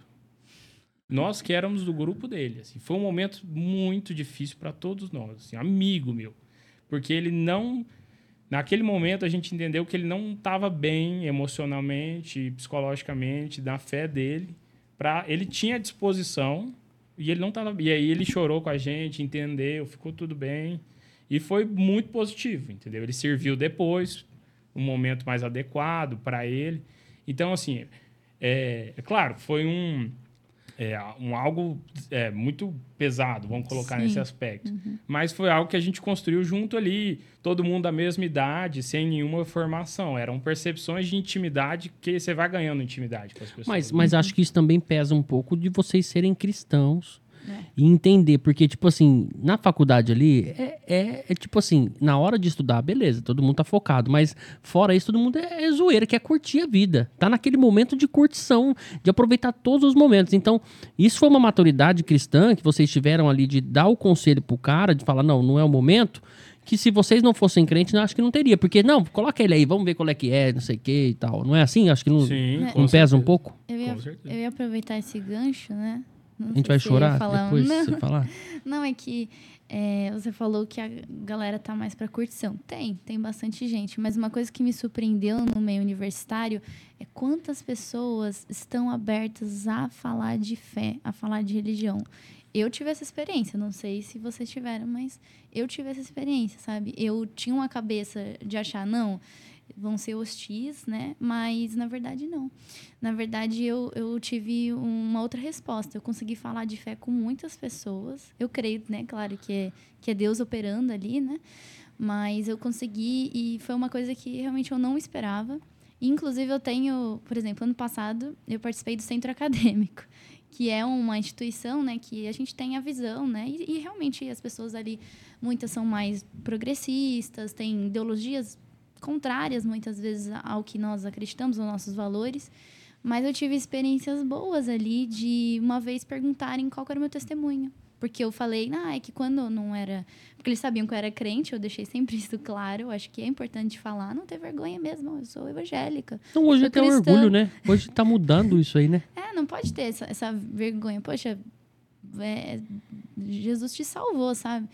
E, e aí eu, eu falei e eles me perguntaram, assim, eu falei, ah, quando eu não era cristã, eu também fiz isso, né? É, aí, nossa, mas sério? Qual é o seu testemunho? E eu tive a oportunidade ali que Deus deu de, de falar um pouco do meu testemunho. E tive a oportunidade de falar de assuntos extremamente espinhosos com eles, por exemplo, legalização do aborto, coisas assim com pessoas que pensam diferente de mim, mas eu consegui falar a minha opinião ouvida, e, eles, né? é, e eles me respeitaram, sabe? Então, assim, eu acho, assim, eu acredito, tem pessoas hostis à fé cristã e tudo mais, existe uma certa tensão, mas eu não acho que existe uma ruptura, porque até em Colossenses é, 1, de 15 a 20, fala que nele todas as coisas foram criadas, todas as coisas foram reconciliadas por Jesus. E todas as coisas são todas as coisas. Eu entendo que a universidade, o meio universitário, está incluso em, é, todas, as em todas as coisas. Jesus também consegue reconciliar aquele meio com ele. Né? Nem tudo que a gente vê na faculdade vai apontar para ele, né? Tem muitos por conta do, do, pecado, muitas coisas foram corrompidas ali, né? A gente vê muitas coisas erradas, mas Jesus pode reconciliar aquele meio. Então, é, eu estou falando isso para até estimular é, quem vai assistir, jovens, os pais, a não terem essa visão de, ai, a universidade vai estragar o meu filho. É. Não acho. Acho que. Eu, eu, eu, vejo que foi na universidade que Deus edificou mais ainda a minha fé, sabe? Eu, uhum. eu tenho essa impressão. Não sei se, se você também viveu isso. É. Nossa, que importante, né? Ótimo você falar isso. É, essa, existe esse medo, né? Uhum. É, existe esse receio. E para mim também. Era isso que eu queria, que eu quis dizer esses oito anos, esse período, o período que eu mais cresci na fé foi na época da universidade. Nossa, que legal, cara. Foi o, o período que eu, assim, eu conheci o evangelho, eu cresci na igreja, mas o dia que eu que eu, que eu num estudo bíblico da ABU, num desses cursos, num desses momentos de, de capacitação, houve uma exposição bíblica de Romanos acho que é Romanos 5, né? Que ele fala do, do, do homem pecador, né? Deve. Acho que é 5 ou 4, agora eu fiquei na dúvida. E aí acabou, a pessoa terminou a exposição bíblica no final do capítulo. E aí depois tinha um momento de reflexão e tal. A gente saiu. E aí eu fui fazer o momento de reflexão, anotação do, do que tinha ouvido e tal. E eu cheguei à conclusão que eu não era crente. Eu falei, eu não sou crente. Eu não sou, eu não sou, eu não vou pro céu. Eu entendi, eu não vou pro céu. Tá, tá bem claro isso para mim. Pelo, por isso que eu, tipo, já isso foi em 2014 já, né? Já há muitos anos de fé, já tinha levado exposição bíblica, uma vida na igreja e na BU. E aí voltei pesado, voltamos lá pro, pro salão. E aí eu vi que as outras pessoas estavam assim também. E aí alguém leu, oh, eu queria comentar um negócio. Aí leu o capítulo seguinte de Romanos. Mas Deus prova o seu próprio amor pelo fato de Cristo ter morrido por nós, sendo nós ainda pecadores, né? É. E aí eu Aí, aí foi as duas, os dois Uf. momentos, assim, é que aí eu, não, eu não vou pro céu, mas é justamente isso que o texto está querendo. Só que aí tem o, o texto seguinte, que aí a gente entende o quanto é, a, o, o, o, papel de Cristo na nossa vida, né? Hum. Porque eu sou realmente esse pecador que não vai pro céu, mas é Cristo que me leva, né? E aí isso foi tudo na universidade, entendeu? No, no, no meio universitário, não na universidade, mas no meio universitário. Oh, eu, eu, assim, uma outra parte da Bíblia também, é, que, que, que a gente tem que, mas sei lá, não sei se cabe nesse momento, mas a gente vigiar todo o tempo, porque ao mesmo tempo que a gente hoje aqui é pecador, e depois você fala, não, mas eu tenho salvação sim. Aí depois, no outro momento, você também pode cair de novo. Então, todo tempo a gente tem que estar tá vigiando, né? Todo tempo a gente uhum. tem que estar tá cuidando ali, né? Como foi Davi e Saul, Davi a gente via como um rei, né? E depois em seguida ele já foi e pecou de novo, né? Adultério e tudo mais, né? Então a gente, você vê, a gente vê o cara como né, uma pessoa reta e depois em seguida ele já faz uma, uma coisa daquela. Então, todo momento a gente tem que se. A Bíblia é usada para isso, para a gente se colocar no nosso, né? Sim. Como, como pessoas que, que têm, não direito, mas a gente tá a risco de pecar, né? Uhum. E perder é. a salvação. Davi era o homem segundo o coração de Deus. Não é? E aí. Adultera e manda matar o, marido. Você tá vendo? É, é, o que a gente, é, entrando nesse ponto, assim, o que sustenta a, a gente, Felipe, é a graça de Deus. Então, é, nesse aspecto que você fala de observar, de cuidar, realmente, isso é reflexo daquela obra que Deus já realizou. Né? Até o texto clássico que a gente usa, Efésios 2, 8 a, a, a 10, que fala, pela graça sois salvos mediante a fé, isso não vem de vós, é dom de Deus para que ninguém se vanglorie, né?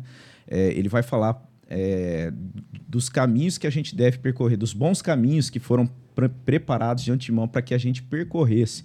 Então, se a gente não está percorrendo, é, isso deve levar à reflexão se realmente a gente está vivendo dessa graça. E, e quando a gente vive essa graça, e quando Deus nos alcança dessa graça, nós podemos descansar, porque é Ele quem nos no, nos assegura é, é, essa graça. Ainda que a gente fale, ainda que a gente é, possa errar, nós temos um mediador junto ao Pai, que é o nosso Senhor Jesus Cristo. Ele garante a nossa salvação.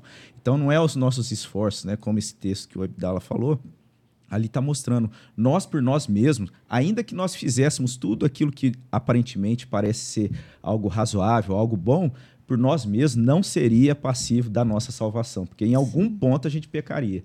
Mas, no entanto, é, pela obra de Cristo Jesus, somente pela obra de Cristo Jesus é que nós alcançamos a salvação, que nós recebemos, alcançamos nós, nós recebemos da parte Sim. de Deus a salvação. Então, se é da parte dele, é simplesmente descansar nessa graça. Daí, a gente descansando nessa graça, não é que a gente é displicente com relação à santidade da nossa vida. A gente deve cuidar, porque se realmente não há esse cuidado, Sim. Precisa olhar, será que realmente eu vivo essa graça? Mas quando a gente realmente, é, quando a gente tem né, é, essa vida de, de, de ter recebido no nosso coração Jesus Cristo, vai ser uma consequência a gente olhar pela, pela ação do Espírito Santo de Deus ali mostrando, né, iluminando, apontando os nossos erros. Não é do dia para a noite, é uma caminhada de santidade, é um desenvolvimento de santidade. Mas a salvação, é, ela, ela é recebida pela graça uma vez e, e, a, e a nossa confiança está na obra de Cristo Jesus e a gente não perde. Mas eu, eu fiz essa reflexão porque eu estava pensando que eu estava pensando oh, nessa glória. fase do, do Abdala, né, dessa experiência dele ali de, de universidade e da, e da Júlia também, porque até vou usar para falar um pouquinho da, da, acho que já comentei aqui, porque quando eu fui, mudei para Franca, eu morava aqui em São José do Rio Preto, trabalhava na área de indústria, é, na indústria coreira, né? Não sei se você já, já teve. Ouro. É, então eu era. Meu pai trabalhava nisso, então eu vivi desde criança nesse ambiente e tal. E tinha a oportunidade de eu fazer um curso aqui na cidade, perto, próximo aqui, e apareceu lá em Franca, que era um pouquinho mais longe. Qual que foi a minha ideia? Ir um pouco mais longe para ter um pouco mais de, de liberdade. De liberdade. Vou morar fora de casa. Vou... Aumente, né? Cara, assim, foi algo somente pela graça de Deus. Oh. Eu não vou contar passo a passo, mas acabou que eu caí numa república de pessoas evangélicas, né, em que um grupo desses evangélicos era da igreja presbiteriana. E eles só me aceitaram naquela, naquela república por conta da, assim, de eu assumir que eu não é, conduziria a minha vida do ritmo que eu fazia. Então, eu falei, ó, aqui é uma república, mas a gente é cristão. Então a gente quer conduzir o negócio aqui igual uma casa de família. Não é bagunçado igual as outras repúblicas. E na época eu precisei, eu não tinha onde ir, falei, não, eu assumo aí, vou andar com vocês. tal. Eu falei, e aí, para mim, eu Será pensei... que não era um desafio para eles? Tipo assim, a gente precisa de alguém que não é pra gente não. evangelizar. Na época, eles até me deram, pra... me deram um prazo. Falou assim, ó... é, batizar? Como tá? Não. é que foi um período de férias e não tava todo mundo na república. Uhum. E aí eles falaram assim, ó, dentro, nesse período agora de férias, você pode ficar aí. Você está né, apertado aí, precisando arrumar um lugar para ficar. Aí, só que depois das férias, o pessoal vai voltar, então não vai dar para você ficar, mas você usa esse período de férias para procurar um lugar. Mas nesse período você, ó, então não tem bagunça, é, bebedeira. Aqui é uma casa que um dos nossos pais chegando aqui tem que ser é esse ritmo aqui. Se você concordar, você pode ficar os 30 dias aí com a gente. Eu falei, ah, não, beleza. E na minha cabeça pensei, sabe que eu acho que vai ser até uma boa para eu diminuir um pouco se eu ficar aqui, porque o negócio está indo na, num ritmo tão de bagunça e de. Uhum. Então vai ser um. Aí eu pensei dessa forma. O que aconteceu foi que o testemunho dessas pessoas foram impactando a minha vida. Uhum. E, e aí, nesse curso, no ambiente de faculdade, é, é isso. A graça de Jesus me alcançou ali. Quando eu estava com a minha disposição totalmente contrária. Então, como você falou, ah, mas a faculdade pessoal é tudo bagunça, é, é tudo. Mas não, ali existe, é, é, aquele lugar, ali é todo, né? O todo que, que pode ser reconciliado com Cristo, né? Então uhum. é uma oportunidade. O, o, o, ambiente da universidade Sim. é também uma, um ambiente de, é, de evangelismo, do evangelho. E outra coisa também.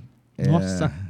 Olha, começou tudo eu falando não, groselha você aqui. Falou, ele... agora sou eu que vou engatar aqui. A gente se completa, porque, porque, eu falo groselha, você vem e faz isso não, maravilhoso. Mas, ele tem história. E aí eu queria falar que, assim, é, um aspecto até da própria. Você, você, eu vou pegar um gancho teu, Felipe, que você, você falou da, do, da conversa é, ali que foi feita né, para Ah, tá. decidir Sim, ali, para avaliar. Uhum. Um amigo Eu, entre amigos. é, entre amigos. Tudo isso eu vejo que é reflexo que daquilo que a gente tem na nossa denominação, que é da forma como é conduzida.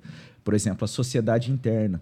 Então, desde a o, o, é, da UCP, lembra que a gente falou nisso no outro episódio? Lembro. UCP, UPA, o MP, as crianças elas vão aprendendo a lidar com essas coisas, elas vão gerenciando, né? E, e vão tendo essa responsabilidade. E, e aí eu vou falar assim que quando o pessoal decidiu me deixar morar na, na República, eu não sabia. É, diz que eles se reuniram, né? Eu vim saber depois. Eles se reuniram e, e aí comentaram assim um com o outro. Cara, a gente tá aí, o Robson tá. Ele acatou tudo que a gente falou, ele tá é, respeitando, não tá fumando dentro de casa, não tá bebendo dentro de casa, ele tá é, né, vivendo aí conforme a gente falou. Vamos. Vamos. é, O que, que vocês acham da gente deixar ele ficar morando com a gente aí? E, e aí depois eles vieram, né? Passou um mês, estava chegando próximo um mês, eles sentaram, ó, Robson, a gente ia falar com você. Cara, a gente conversou aqui. é, se você quiser, assim, se achar por bem, quiser continuar morando com a gente aí, beleza. Eu falei, poxa, tranquilo. Só que continua aquelas regras aí, né? e que e um ponto assim que eu sempre falo é que teve uma dessas situações é, deles fazerem uma programação lá na, na República. E aí eles chegaram para mim, falaram assim, ó, Robson, a gente quer fazer uma programação da, da igreja aqui na República, mas a gente tinha falado para você que não era possível, não podia fazer é, festa, pessoal de faculdade. Então a gente achou por bem conversar com você se você acha tudo bem da gente fazer uma, uma, uma reunião da igreja. Eu fiquei assim, cara, vocês estão loucos? A República foi montada por vocês, as coisas que tem é tudo de vocês, vocês vão perguntar para mim. Mas eles foram justos, né? Exatamente. Esse testemunho eu não esqueço. Eu fiquei assim, falei assim, cara. E aí vai a programação. Aí eles falaram, ah, se você quiser participar, tranquilo. E aí eu olhava esses jovens ali conversando. é, Aí eu olhava para mim e falava assim, alguma coisa tá errada. Não é possível. Esse pessoal feliz, conversando, se alegrando em torno da palavra de Deus, compartilhando das bênçãos de Deus. Eu falei assim, não, tem alguma coisa errada. E isso foi um impacto muito forte também. E, e aí depois eles vieram para mim, ó, legal. A, gente queria falar para você, se quiser agora fazer uma programação tua, aí você fica à vontade, mas acabou até à disposição. É, Olha. acabou até à disposição. Ô, É, ô, Robson, eles desculpa. sabem que você vai ser ordenado pastor, não? Sabe, esses. Cara, esses eles amigos, fazem é. parte dessa tua história a aí como tem. formação Totalmente. cristã, né? tem, que legal. É É, a gente tem um vínculo assim que é um vínculo diferente, embora a gente não tenha contato contínuo, né? É, É um grupo do tem- WhatsApp? É, na verdade a gente de vez em quando se encontra, né? A Vamos última- marcar eles no Cê é Louco aqui, contar a tua história? Quem sabe? Expor, né? expor os Eu acho que não podres, faz né? muito perfil dele. Um é filho de pastor, o outro é também muito dedicado, muito estudioso. São profissionais hoje, né? Que Formaram em direito, são, são aí pessoas de. Enviadas entendeu, por né? Deus, né? Acho que o seu podcast não é muito o perfil deles, mas. Não, Quem mas a sabe? gente muda o podcast por gente, eles. agora eu que peço desculpa, mas- viu? Não, mas você vê, É, eu falei interessante. groselha e a gente se completa. Eu tô tão feliz de ser amigo, amigo, ser irmão em Cristo, mas ser amigo do Robson, porque a gente fala dia sim, dia não também, né, Robson? Sim. É. E a gente, e eu- ele me completa. Então, tudo que eu falo, ele vem e conserta de uma forma tão maravilhosa. Não, e, e a- as- e a gente, no, no WhatsApp também, ele. Nossa, tem uma. Depois eu conto fora. do- Mas ah, não, vou falar, eu só vou falar mais essa, essa questão, que é o próprio hoje, né? Eu tô aí é, a- às vésperas, né? Espero de, da ordenação e tal. Mas eu lembro nesse contexto de, de universidade, é, e ABU e, e igreja, chegando na igreja, não muito tempo na igreja, é, na época, o pastor que hoje é pastor da, da primeira igreja lá em Bauru, pastor reverendo Marcelo, ele tinha acabado de formar, estava no seminário, e eu fui conversar com ele, falando que eu queria ir para o seminário. E aí, tava Que no meio do curso. Ele falou assim: não, Robson. Ele tem uma voz muito assim, é um- uma marca dele. reverendo Marcelo. Acaba o curso, Robson. Tem tudo o seu tempo, Robson. Pode termina o seu curso, né? Você veio para Franca, tem sido uma benção. Termina o seu curso, tal. Aí eu fiquei, ah, poxa, queria já. Ficou É, decepcionado. É, passou vários anos, né? Até esse, esse dia chegar que tá próximo aí. Mas é isso. É, glória a Deus. Só para falar que a BU e o MP, para mim, assim, é. É. É, um ponto. É o dedo na ferida. Assim, toca mesmo e. É, eu sabia. chora. Eu falei pra Júlia. Falei, ah, Júlia, a gente vai. Ele, ele encheu o olho ali, deu uma É, brilhada. eu falei, Não, a gente vai jeito. só pra provocar, mas a conversa hoje é do Robson. mas o, é nesse aspecto mesmo. A gente, por exemplo, dos, dos, dos moradores da República, tem um, um dos meninos é pastor hoje. Que legal. É, os outros estão casados. Olha, a história se repete, calma. Então, um, de, um Você deles já pensa é em. pastor. e Ah, tal. já, já teve a cota Já de teve, pastor é. na, já na. República. E aí, é, os outros já, nós já estamos os outros casados, têm filhos, todo mundo trabalhando nas suas igrejas espalhadas por onde estão, entendeu? Um está em São Paulo, o outro ficou em Uberlândia, o outro está na Holanda, é, acabou de ter um filho lá. Então, assim, é, essa, essa comunidade que é criada, a Júlia está vivendo isso, né? Ela, vocês, se fala, vocês tiveram um jantar esses dias, não foi? Lá com o pessoal do, do intercâmbio? É, sim. Na, na, na faculdade, você disse? Não, na República, não foi? Você comeu Eslovênia lá? Ah, é. foi ontem. É, Olha ontem. que legal. Olha, Eu vi foi no ontem? Instagram, é. É, a gente, na, na faculdade, a gente tem a- uma organização IF, né? Que recebe... Outra sigla. Não, mas não é da BU. Esse é, é outra coisa dos estudantes de medicina. E a gente recebe intercambistas. Então, veio dois homens, da, dois caras da Eslovênia e uma, uma moça da, Pol, da Polônia. Então, tem, a gente faz essas festinhas com comidas típicas dos países. É, ano né? passado foi uma Oh, francesa. É. E você teve aquela preocupação, ou, ou sei lá, é, é, curiosidade deles são cristãos ou não? Então, e- calma que eles vão ficar um mês ainda. Então, eu acho que eu vou ter essa É, Tá oportunidade. tudo no script. Mas, Tá no cronograma. Olha que legal. Ano passado eu recebi na minha casa, eu moro com mais duas, com duas em meninas. República. É, somos casa. três, somos três. É, só. República? Ah, tá, vai, República. Preconceito. Onde tiver dois ou três reunidos ali, é de estudantes, né? É uma república. E elas são crentes também, as três? Elas duas? não são evangélicas. Não. Mas a gente tem uma boa convivência, tudo. E ah, ano passado a gente recebeu uma francesa, uma querida, uma pessoa incrível. E eh, ela ficou um mês na nossa casa em agosto, vai fazer, né, fez um ano já. E ela era muito interessada em coisa de religião. E eu conversei com ela, assim. E engraçado, porque ela é da França, tipo, João Calvino é francês, né? E eu tive que falar de João Calvino porque ela não, não sabia, sabia. Porque, né, é, hum, como é que tá lá a França, né? Tá, tá difícil essa questão de, de religião, né? Então ela conversou comigo, ela foi na nossa igreja, não entendendo nada de português, mas, a gente, mas o pessoal, pra você ter noção, os meninos traduziram, o, acho que foi o Cadu, o Eduardo, traduziram os hinos pro francês, porque eles queriam muito que ela se sentisse acolhida, Acolhida. ali, inclusa. E depois a gente foi comer com ela, a gente, todo mundo, né? Uma galera da MP. Essas coisas são muito únicas, sabe? Tipo assim, é uma igreja muito abençoada. É um grupo realmente muito maravilhoso. Acolheu uma pessoa estrangeira que nem fala a nossa língua, Então, sabe? pensa, uma estrangeira de- pela universidade. Então tem uma moça agora na França, lá no, no interior da França, Uhum. que teve todo esse testemunho, essa experiência. E agora tem duas, né? Porque, coincidentemente, naquele dia a Carol tava lá e agora ela se É. mudou pra França, que é da Carol- nossa OMP. a, Tá da nossa É MP verdade. e foi pra França agora, né? Tá Olha aí. trabalhando lá. Da central pro mundo. E, assim, até amarrando um pouco isso tudo, assim, é, falar um pouco sobre essa, isso que está aqui no, no, no marca-página, fé que pensa, razão que crê, que é um pouco, que é o que a, é, que a Berru desaf- é uma, uma frase que desafia muito quando você estuda ela com mais cuidado. Porque na universidade, é, aparentemente, na cabeça de todo mundo, que não é, e até quem está lá, existe essa dicotomia entre a razão e a fé, Sim. né? Entre pensar e crer.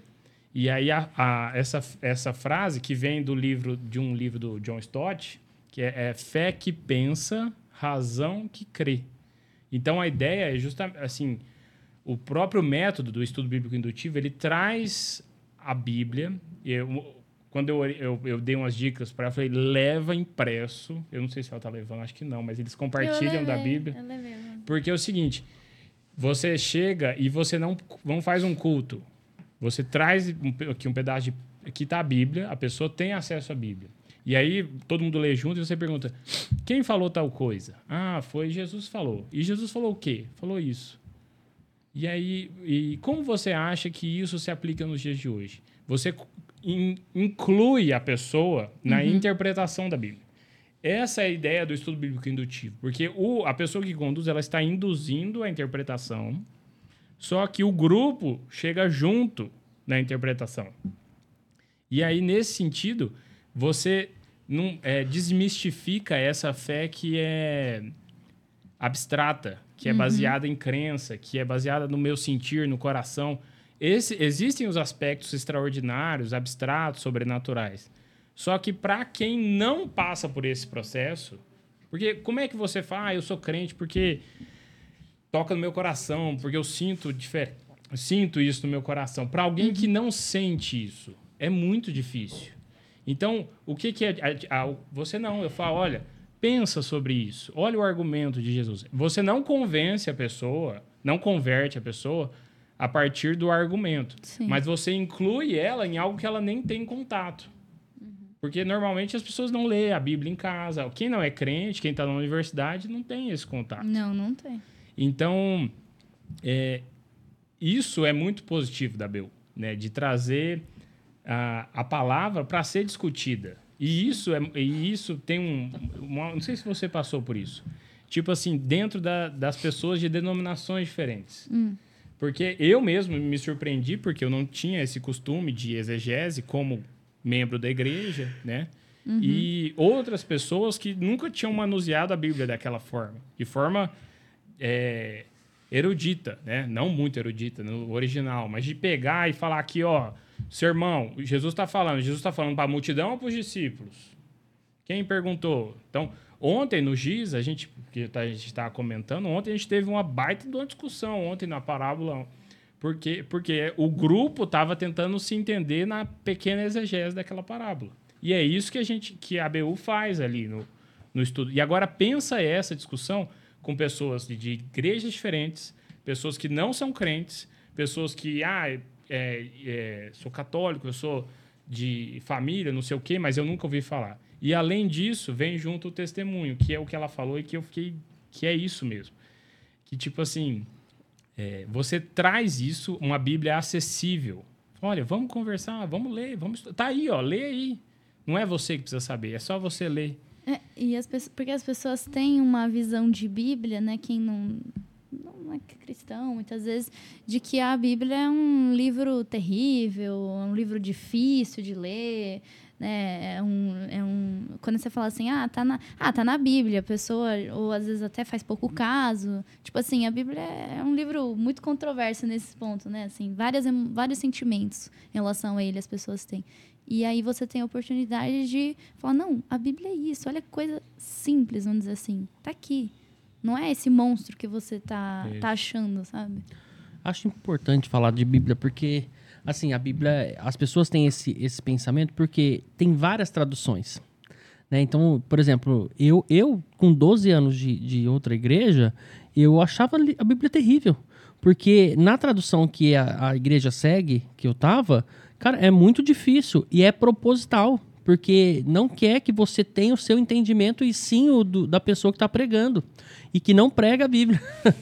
Entendeu? Então é complicada a questão de bíblica, mas depois, agora entendendo um pouco mais na reforma, você tem liberdade de procurar outras traduções e isso é maravilhoso. Então, tipo assim, a gente em casa faz um estudo bíblico, eu e minha família, que a gente lê em- na, na Genebra, depois a gente pega King James, que tem um comentário, a gente vê os dois comentários e consegue ter um discernimento bem mais, sabe, ter um entendimento bem melhor do que tá falando ali naquele momento. Cara, e é maravilhoso falar de Bíblia e, e ter essa oportunidade de poder ver de outra forma, né, de, em outras traduções, ajuda muito. Né? É, o, inclusive, assim, aí escapando um pouco do assunto, mas entrando nisso, assim, algo muito legal do exercício exegético, né, é você analisar o texto, fazer as suas conclusões e aí de repente você comparar com alguém E aí você compara com ó, conclusões de Lutero, conclusões do Robson, no dia que o Robson pregou esse texto, conclusões do pastor não sei quem. E aí você concorda com quem? Ah, eu concordo com o Robson, mas eu discordo de não sei quem. Ah, que legal, eu um isso. isso é um exercício Escrever, né? muito interessante. Você escrever, aí comparar e aí você refina o seu. Refina o seu. Porque você entende, por exemplo, que existem outras considerações possíveis, talvez, no texto, que às vezes uma- um outro comentarista teve uma visão diferente. Mas você fazendo uma- um comentáriozinho, você também está fazendo um exercício exegético de abstração, de análise do texto. É muito Uhum. positivo. É, E só assim, você falou desse valor é, que talvez nas outras denominações. Olha, olha que importante. Falei É. groselha e aí agora ele vem e... Será? Não, Ponderada. não, não. Ponderada. Não é Não, isso. a gente se completa. É, não é nem sobre o que você falou. Eu vou chorar na tua ordenação, hein? Eu, eu, eu, eu queria dizer assim, que às vezes a gente tem é, outras linhas, até chamadas cristãs, que não valorizam tanto e, e às vezes colocam uma carga, um peso, e às vezes não é nem, não chega nem a esse passo mais sofisticado da questão da exegese de, do determinado texto. Mas a falha é na, na hermenêutica, na, na questão de olhar a Bíblia com a regra básica, que é você olhar um texto, mas ele tem que estar relacionado com a Bíblia como um todo, como palavra de Deus. Porque às vezes você tira um- uma passagem de um certo contexto e, e vai focar naquilo ali, por mais que talvez você tenha ali realmente uma boa exegese, o sentido das palavras, o tempo verbal, o contexto daquele momento, mas se você não tiver essa regra hermenêutica de olhar a palavra de Deus como um todo e entender que a palavra de Deus aponta para Cristo, isso tudo, é, às vezes, assim, realmente vai ficar muito complexo, muito difícil. Agora, você- porque você tem pessoas, às vezes, assim, que tem uma, uma caminhada talvez até tão muito simples de conhecimento bíblico e ela consegue é, ser edificada, ela lê um texto, mas o que acontece? Ela tem esse olhar abrangente da Bíblia como palavra de Deus. Então ela olha uma passagem, mas ela entende o homem é, o- é aquela regra, né, de, de- que a gente tem da, da, da revelação prog- progressiva, que é a criação de Deus, a queda do homem, a, a redenção do homem e a consumação. Essa é a linha, né? E, e aí quando você tem essa interpretação hermenêutica dessa forma, você vai, essas coisas vão se encaixar de alguma forma, onde o centro é, é Cristo, a necessidade do homem de salvação olhando dessa forma, as coisas, é lógico, é, não é válido, né, essa dedicação tal, mais exegética, mas é, é tão maravilhoso a gente poder desfrutar Nossa, disso. eu aprendi agora. Robson, Robson Ah, você tá me zoando? Não tô, não tô. Porque isso, isso coube pra mim. começa, Não né? tô, não tô, não tô, não tô. Tô falando Mas sério. ele ponderou pra mim também. Não, né? tô falando Não, sério, Robson, porque, falando. porque eu tô numa fase que, tipo assim, eu quero ser crente de verdade. Aí eu pego a Bíblia e vou ler e eu não, tenho, essa- não tive essa, essa percepção de que, resumindo na regra básica aí, que você explicou agora, faz total sentido. Então eu consigo entender uma coisa que, que, que é co- totalmente complexo ali, às vezes, numa passagem. É, porque tem algumas que Nossa, você vai obrigado, você muito vai obrigado, pegar, muito obrigado.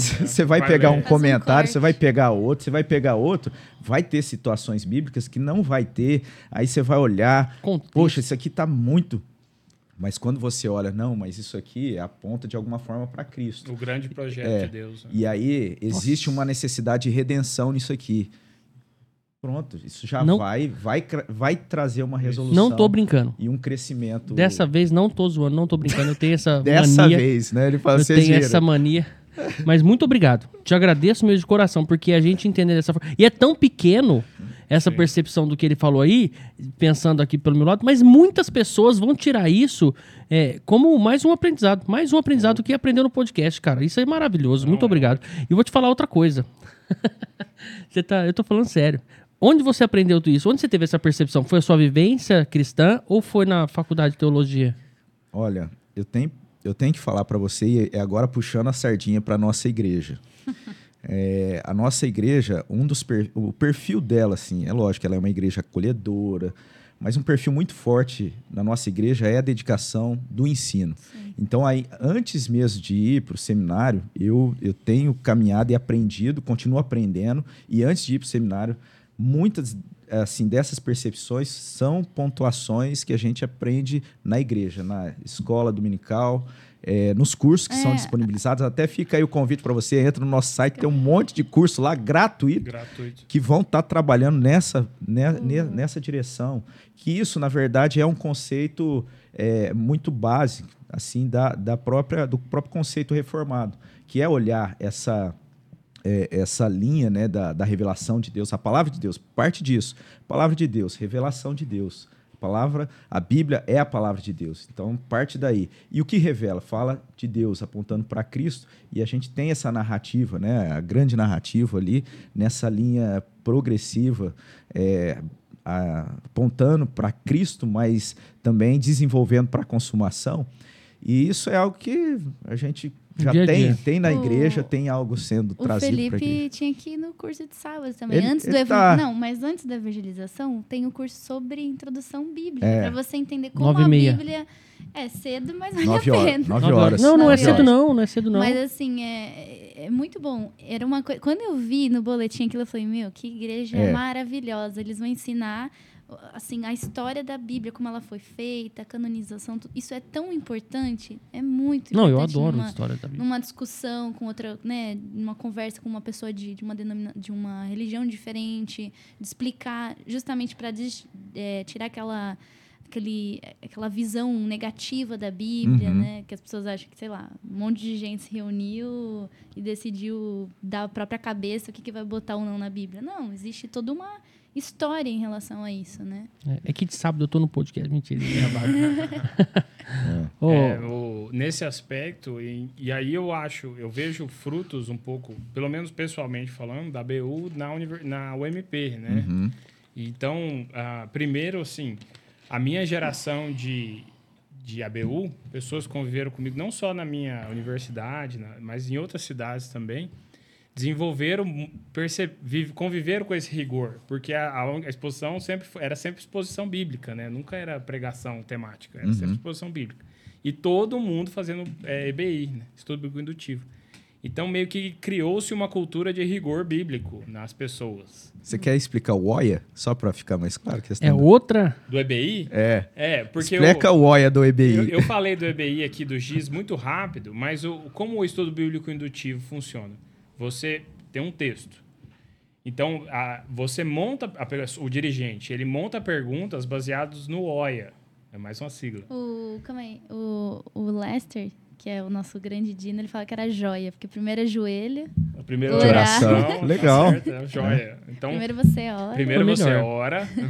Mais piedoso, né? Dava um. Amém, né? e aí você monta perguntas perguntando pro texto. Então, perguntas de observação. Quem? Onde? Quando? Como? Então, Jesus Sermão do Monte. Certo? Você leu, leu lá Mateus 5, por exemplo. Então, quem está falando? Ah, é Jesus. O texto inteiro? Ou a outra pessoa fala? Não, só Jesus. É. Aonde? Onde ele está? Ah, vai estar lá falando. Ele subiu não sei aonde. No barco, no monte. É, quando? Então, ele, o contexto anterior, ele está vindo de qual cidade? O que aconteceu lá? Ou ele acabou de discutir com um mestre da lei? Ou um, um discípulo fez uma pergunta besta? Entendeu? O que, que aconteceu antes? Você faz perguntas de observação. Então, você faz o exercício de observar o texto. Todo, e aí, o grupo observa e concorda. Esse é o rolê. Porque você convidou alguém, o cara não é crente, mas ele tem um texto. Você pergunta pro texto. No texto, igual aula de português. Com quem Jesus está falando? Com a multidão. O cara concordou, é, tá aqui, ó, tá aqui, com a multidão. O cara Que concorda. massa, hein? Você já induz o. É induz, é indutivo. Beleza, acabou as perguntas de observação, ou você intercala. Aí tem a, o OIA, o joia, né? O, o, o I, interpretação. Então tá assim. Por que Jesus disse o que ele disse no versículo tal? Aí exige um raciocínio, uma análise. Aí você, aí você a primeira resposta, porque ele está respondendo a um, algo que foi dito antes. Ou ele está contradizendo alguma coisa que alguém falou que está errada, ele está corrigindo. Ou ele tem a intenção de demonstrar isso quanto àquela situação que eles estão vivendo ali. Então, você está fazendo perguntas de por quê? Qual o motivo? Qual a motivação? O que levou ele a fazer isso? Que exigem essa análise, mas é uma análise travada no texto. E aí um exercício muito legal quando você está fazendo esse estudo com pessoas que não têm tanto manuseio da Bíblia. E aí a pessoa fala: não, mas isso aí é porque Jesus era, um, era iluminado, porque ele recebeu uma palavra. Aí você vira e fala assim: não, não, no texto, olha aí, olha aí o versículo tal. Olhando, lendo esse versículo, por que, que Jesus falou isso? Você traz a pessoa de volta para o texto. Porque no texto é democrático, a gente é igual. Eu não sou pastor, eu tenho o texto, você tem o texto. As Sim. perguntas estão escritas aí, as perguntas estão escritas aqui. A gente vai lá junto, Quem vai manda- chegar junto. Quem manda é o texto. É, e aí o texto vai levar a gente. E aí todo mundo fez a interpretação daquilo. Então, quando Jesus é, ele dá um ensinamento, então o que, que ele quis dizer, como ele quis dizer. E aí, por fim, o A, né? o joia, a aplicação. Então, como este ensinamento pode ser feito, é, como isso pode ser nos dias de hoje? Com quem que nós podemos nos identificar é, no texto? Como é a contradição dos discípulos demonstra a nossa contradição em relação a tal coisa? Você aplica o texto. E, e ora e acabou o estudo. É isso. Porque a pessoa, você leva a pessoa num estudo daquele texto. E pronto, chega lá. E, e a partir da BU, por exemplo, desse estudo, você pode é, conversar com ela mais, fazer um discipulado, marcar estudo só você e ela, e pode levar para a igreja, pode fazer o convite. Às vezes a pessoa mesmo fala, ah, é, a gente tem um momento quando a gente está no, no, no estudo, antes que a gente se apresenta, fala de qual igreja é. Então no- a pessoa já vai saber, ah, ela é de tal igreja. E no final, muitas pessoas, uma galerinha da BU, assim, que não tinha igreja, Participa chegou lá na, gente. na, Na na nossa igreja. igreja e- e por meio da, do estudo, sabe? Da, da Que BU. massa, É, e aí essa, aí eu- é legal você fez, fazer essa ponte, que essa relação entre a BU e a igreja local e a UMP. Eu queria falar um pouco sobre isso. É, porque assim, é, existem, existe muito, existem algumas pessoas que têm um certo preconceito, né? Ou por causa do meio universitário, por causa de questões políticas, às vezes. Então, assim, ah, eu acho que no meio universitário, esse pessoal da BU deve ser tudo de tal linha e tal. E só que assim, a gente hoje, a gente colhe muitos frutos de uma relação saudável entre a BU e a igreja local, Sim. aqui em São José do Rio Preto. Eu vejo isso claramente. Por quê?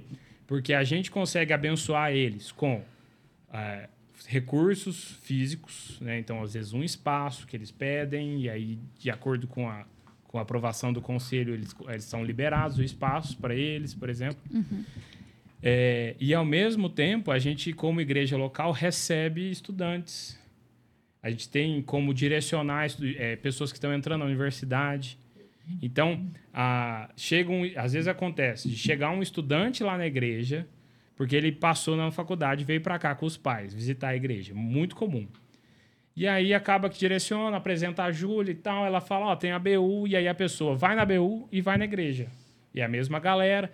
E aí daqui uns dias eles vão embora, vão mudar. Não tem problema. Eles vão ser bênção lá onde eles estão. Porque o pessoal, às vezes, tem um preconceito com o universitário na igreja. E eu acho bênção. Porque se a nossa igreja é essa igreja que, que oferece curso, é para quê? Para que as pessoas sirvam e sejam bênção. Então pensa, nós estamos formando crentes que servem, que sabem é, servir a Deus em qualquer igreja. Isso é, é, é muito positivo da relação ABU igreja local. E a UMP, especificamente, também se beneficia, porque nós temos esses jovens num contexto juvenil, né, que é a universidade, é todo mundo da faixa etária, inseridos ali e também inseridos na igreja local.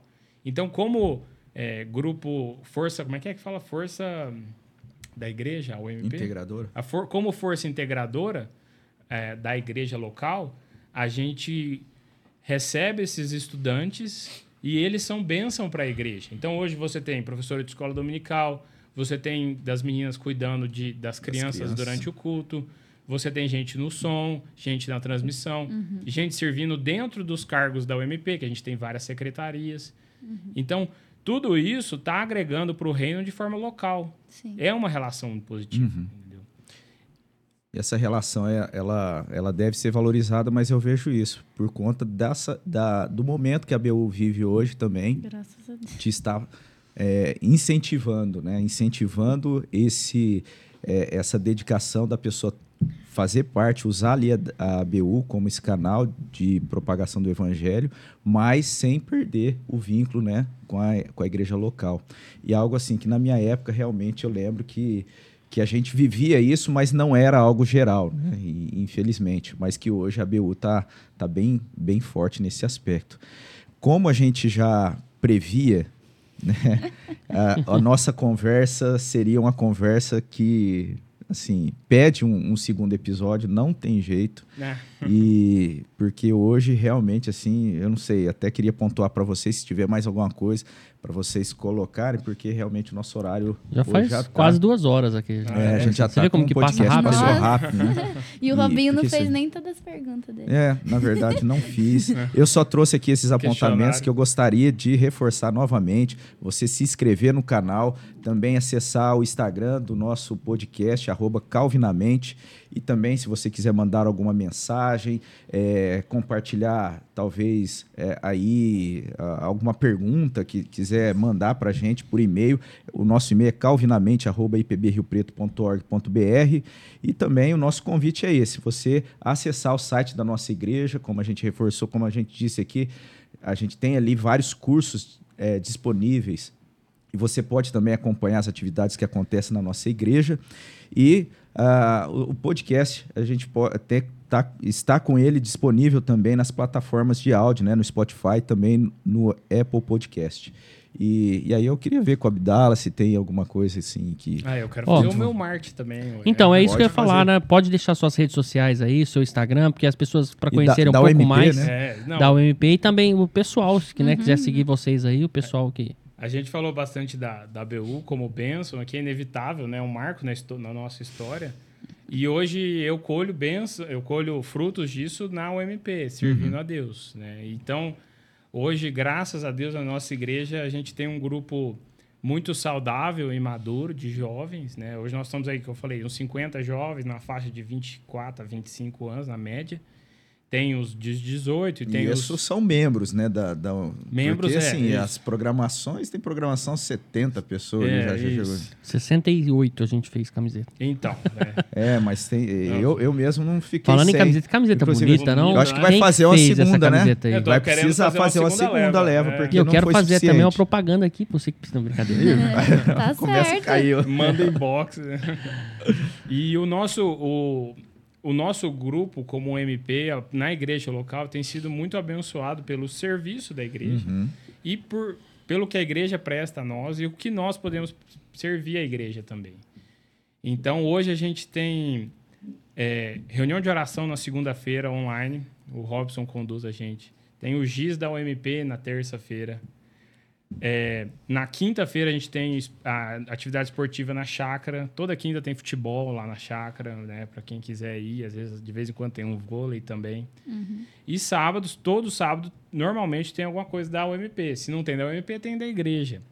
E a gente tem desenvolvido é, esse senso de comunidade. E aí essa palavra, essa força integradora, isso vem mexendo comigo faz tempo já. Uhum porque eu vi isso como de fato, não, não é à toa, né? Uhum. É inevitável. A, a, gente se tornou parte da integração da igreja, né? Então nós, é claro, fazemos, somos uma parte da integração, mas temos o nosso papel lá, né? E por um dia que a gente é, cantou lá na frente como coral da UMP, levantou aquele monte de gente e aí a gente lá da frente olhando, ficou um monte de lugar vazio na igreja, né? Aquilo eu fiquei, nossa, mas subiu muita gente, né? Sobe é um menos, né? Uhum. Então, graças a Deus, a nossa igreja tem nos abençoado com escola dominical, com conselheiros, com pastor, é, como jovens. E a gente tem tido abertura da igreja para servir a ela, né, nos departamentos. A Júlia usou uma palavra, é, ela falou, comentou baixinho, acho que não, num dos momentos aí, que é a questão é, que isso tudo é algo orgânico. É. E a gente vê isso funcionando na prática, né? Embora, se, é, às vezes, muitas pessoas criticam. Ah, escola dominical, ah, escola não sei o quê, ah, é secretaria, é sociedade interna. Mas isso é simplesmente, assim, de uma maneira de, de, de gerenciar, mas o funcionamento disso, disso na prática é uma maneira muito orgânica, a gente colhe os frutos disso de forma abençoadora e um crescimento consistente, né? A gente tem experimentado isso para a glória de Deus. Amém. E qual que é o Instagram? O Instagram da UMP é arroba UMP Central, não é? Rio Preto? Nem sabe, UMP é. Central Rio Preto. Tá? Acabei de seguir aqui já. E Eu sou o Rafael Abdala, então qualquer coisa pode me procurar também, que a gente passa os horários da UMP e as nossas programações. É isso aí, o MP Central Rio Preto. Passando, né, falando da BU, então o nosso Instagram é arroba BU SJ Rio Preto, tá? É, a gente vai ter então os horários na quinta-feira lá na FAMERP, seis e meia. E na Unesp a gente tem de segunda, oito e meia, no- pra galera aí forte do noturno. E também quinta, uma da tarde, tá? Você tá em todos os, os Não, eu encontros? tô na FAMERP, mas é, a gente tem uma diretoria que, é que tem uma galera da FAMERP e a galera da Unesp. Eu sou a Entendi. presidente, aí a vice é da Unesp. Então, também deixar um abraço pro pessoal aí da BU, que eu, eu falei pra eles que eu ia mandar, assim, Não, o, pode mandar. o- o vídeo pra eles acessarem, vamos se inscrever no Um canal, tudo. Um abraço pro pessoal das antigas aí também, ó. É. Ó, e pode ir de outra faculdade? Então, a gente tem muito essa vontade. Pode. Né? A É, pessoa que mas dá a um NIRP, dá um sim. NORP, pode. Sim. Mas uma grande Bom vontade. você tocar nesse ponto é, aí. Uma grande vontade que a gente tem é criar outros núcleos né, em outras faculdades. Então, tem, tem pessoas que já nos procuraram na Unirp, na Unip e na Unorte. Ainda não foi para frente, mas a gente crê que com a graça de Deus as coisas vão acontecendo no tempo dele. Amém. E, e é isso. E realmente deixar como mensagem incentivar os jovens né, que vão estar ouvindo aí que realmente não deixem essa fase da faculdade, da universidade passar sem fazer nada, Jesus. Teve um podcast do Rogério que ele falou que nós somos enviados, né? Nós somos enviados. Então, em, em todo lugar que a gente vai, a gente é enviado, nós cristãos. Nós que, que a gente tem que seguir o ID, a gente tem que obedecer a isso. Então, não deixe passar essa fase tão maravilhosa que a gente ficou falando aqui da universidade, que a gente cresce, a gente ganha liberdade. Não deixe isso passar sem falar de Jesus, sem amá-lo, sem servi-lo ali no meio acadêmico. E não só para alunos, mas para funcionários, professores. A gente tem essa oportunidade de falar com muitas pessoas de Jesus. Amém. Como a gente costuma terminar, a gente pede para um dos convidados fazer uma oração. Mas antes que- disso, Ah, ó. traga, traga, Miss. Que isso, Brasil. Que isso, Não Brasil. Mas aqui é Você acha que é só, mundo, só né? eu que vou ganhar presente aqui hoje, né? Ah lá. Esse aqui é pra você, Júlia. Ah, que legal. Esse aqui é pra você, Rafael. Ah, que legal. Gente, Pra vocês tomarem um cafezinho, lembrado que participaram do ó. Agora todo mundo vai querer Vai ficar marcado. É. Então, você que quer ganhar uma caneca e participar desse podcast, tem que fazer parte da liderança né, da APU, ou tem que fazer alguma coisa, ou tem que ser líder em algum lugar. Porque, pelo que eu senti aqui, os três fizeram parte de alguma coisa e, e tomaram a frente e hoje estão aqui participando desse podcast. Então, você faça parte disso, né? É isso mesmo. Para a glória de Deus, é, o nosso desejo é sempre que você conheça mais a respeito de tudo isso que a gente tem compartilhado aqui. E assim, o Felipe falou, fazendo parte da BU, da UMP, é, da nossa igreja, você tem um convite do nosso Senhor Jesus para você fazer parte da família da fé, como um discípulo de Jesus. Então, que Deus abençoe, que você possa estar desfrutando dessa graça para a honra e glória do nosso Deus. Esse é o maior, o maior intuito nosso com esse com, com o nosso podcast, com o nosso pro- projeto Calvinamente. E aí eu queria convidar um dos dois aí para Fazer uma. fazer uma oração. Pode ser o Abdala. Antes disso, quero agradecer demais a presença de vocês aqui, porque a gente acaba com a oração e já termina, né? É Rob? isso mesmo. Então, antes disso, eu quero agradecer demais, porque cada podcast aqui é enriquecedor para mim, né? E, e não sendo assim, é uma pessoa pensando só em mim, mas, mas nesse momento eu- a oportunidade de estar aqui é muito grande. Então, muito obrigado de coração mesmo a vocês dois. Glória a Deus. E Nós que agradecemos. cada podcast para mim aqui é diferente. O Rogério foi, sabe, foi muito bom. Eu, eu, muito eu, bom. eu entendi os outros podcasts do, do Rogério por conta daquele podcast que eu falei, cara, qual que é o sentido de eu estar fazendo isso aqui? Né? E depois do podcast do Rogério, eu entendi os outros e, e comecei a rever. Eu falei, cara, olha que importante isso, olha que legal isso. Então, depois do Rogério, é, tem um significado diferente isso aqui para mim. Então, muito obrigado vocês aqui tá, nesse momento, tá? Junto e, com a gente. e usa e tira foto. Vai, Vou vai usar. na moto, pra Vou não usar. bagunçar o seu eu cabelo. acho que vai demorar um pouquinho para É. até recuperar aí desse. É, mas usa com consciência, esforços. tá? Não, é, vai demorar um pouco, mas É pra não bagunçar o cabelo. tá. Quem, quem pode fazer uma. Antes, então a gente já despede né, É. com a oração. Fica um abraço, um convite para você acompanhar os próximos episódios. Que Deus te abençoe. Vamos ter essa palavra de oração então com o nosso irmão Rafael Vamos Abdala. orar. Vamos fazer um negócio eh, que a gente fazia na BU antes de orar. Eu falava assim, pessoal, vamos orar. A gente vai fechar os olhos para se concentrar E a gente vai ficar em silêncio para ver se a gente concorda com a pessoa que está orando, tá bom? Então vamos orar. Senhor Deus, louvado seja o teu santo nome, Deus. Nós oramos porque entendemos que o Senhor nos escuta, o Senhor nos orienta e nos conduz em momentos como este, ó Deus.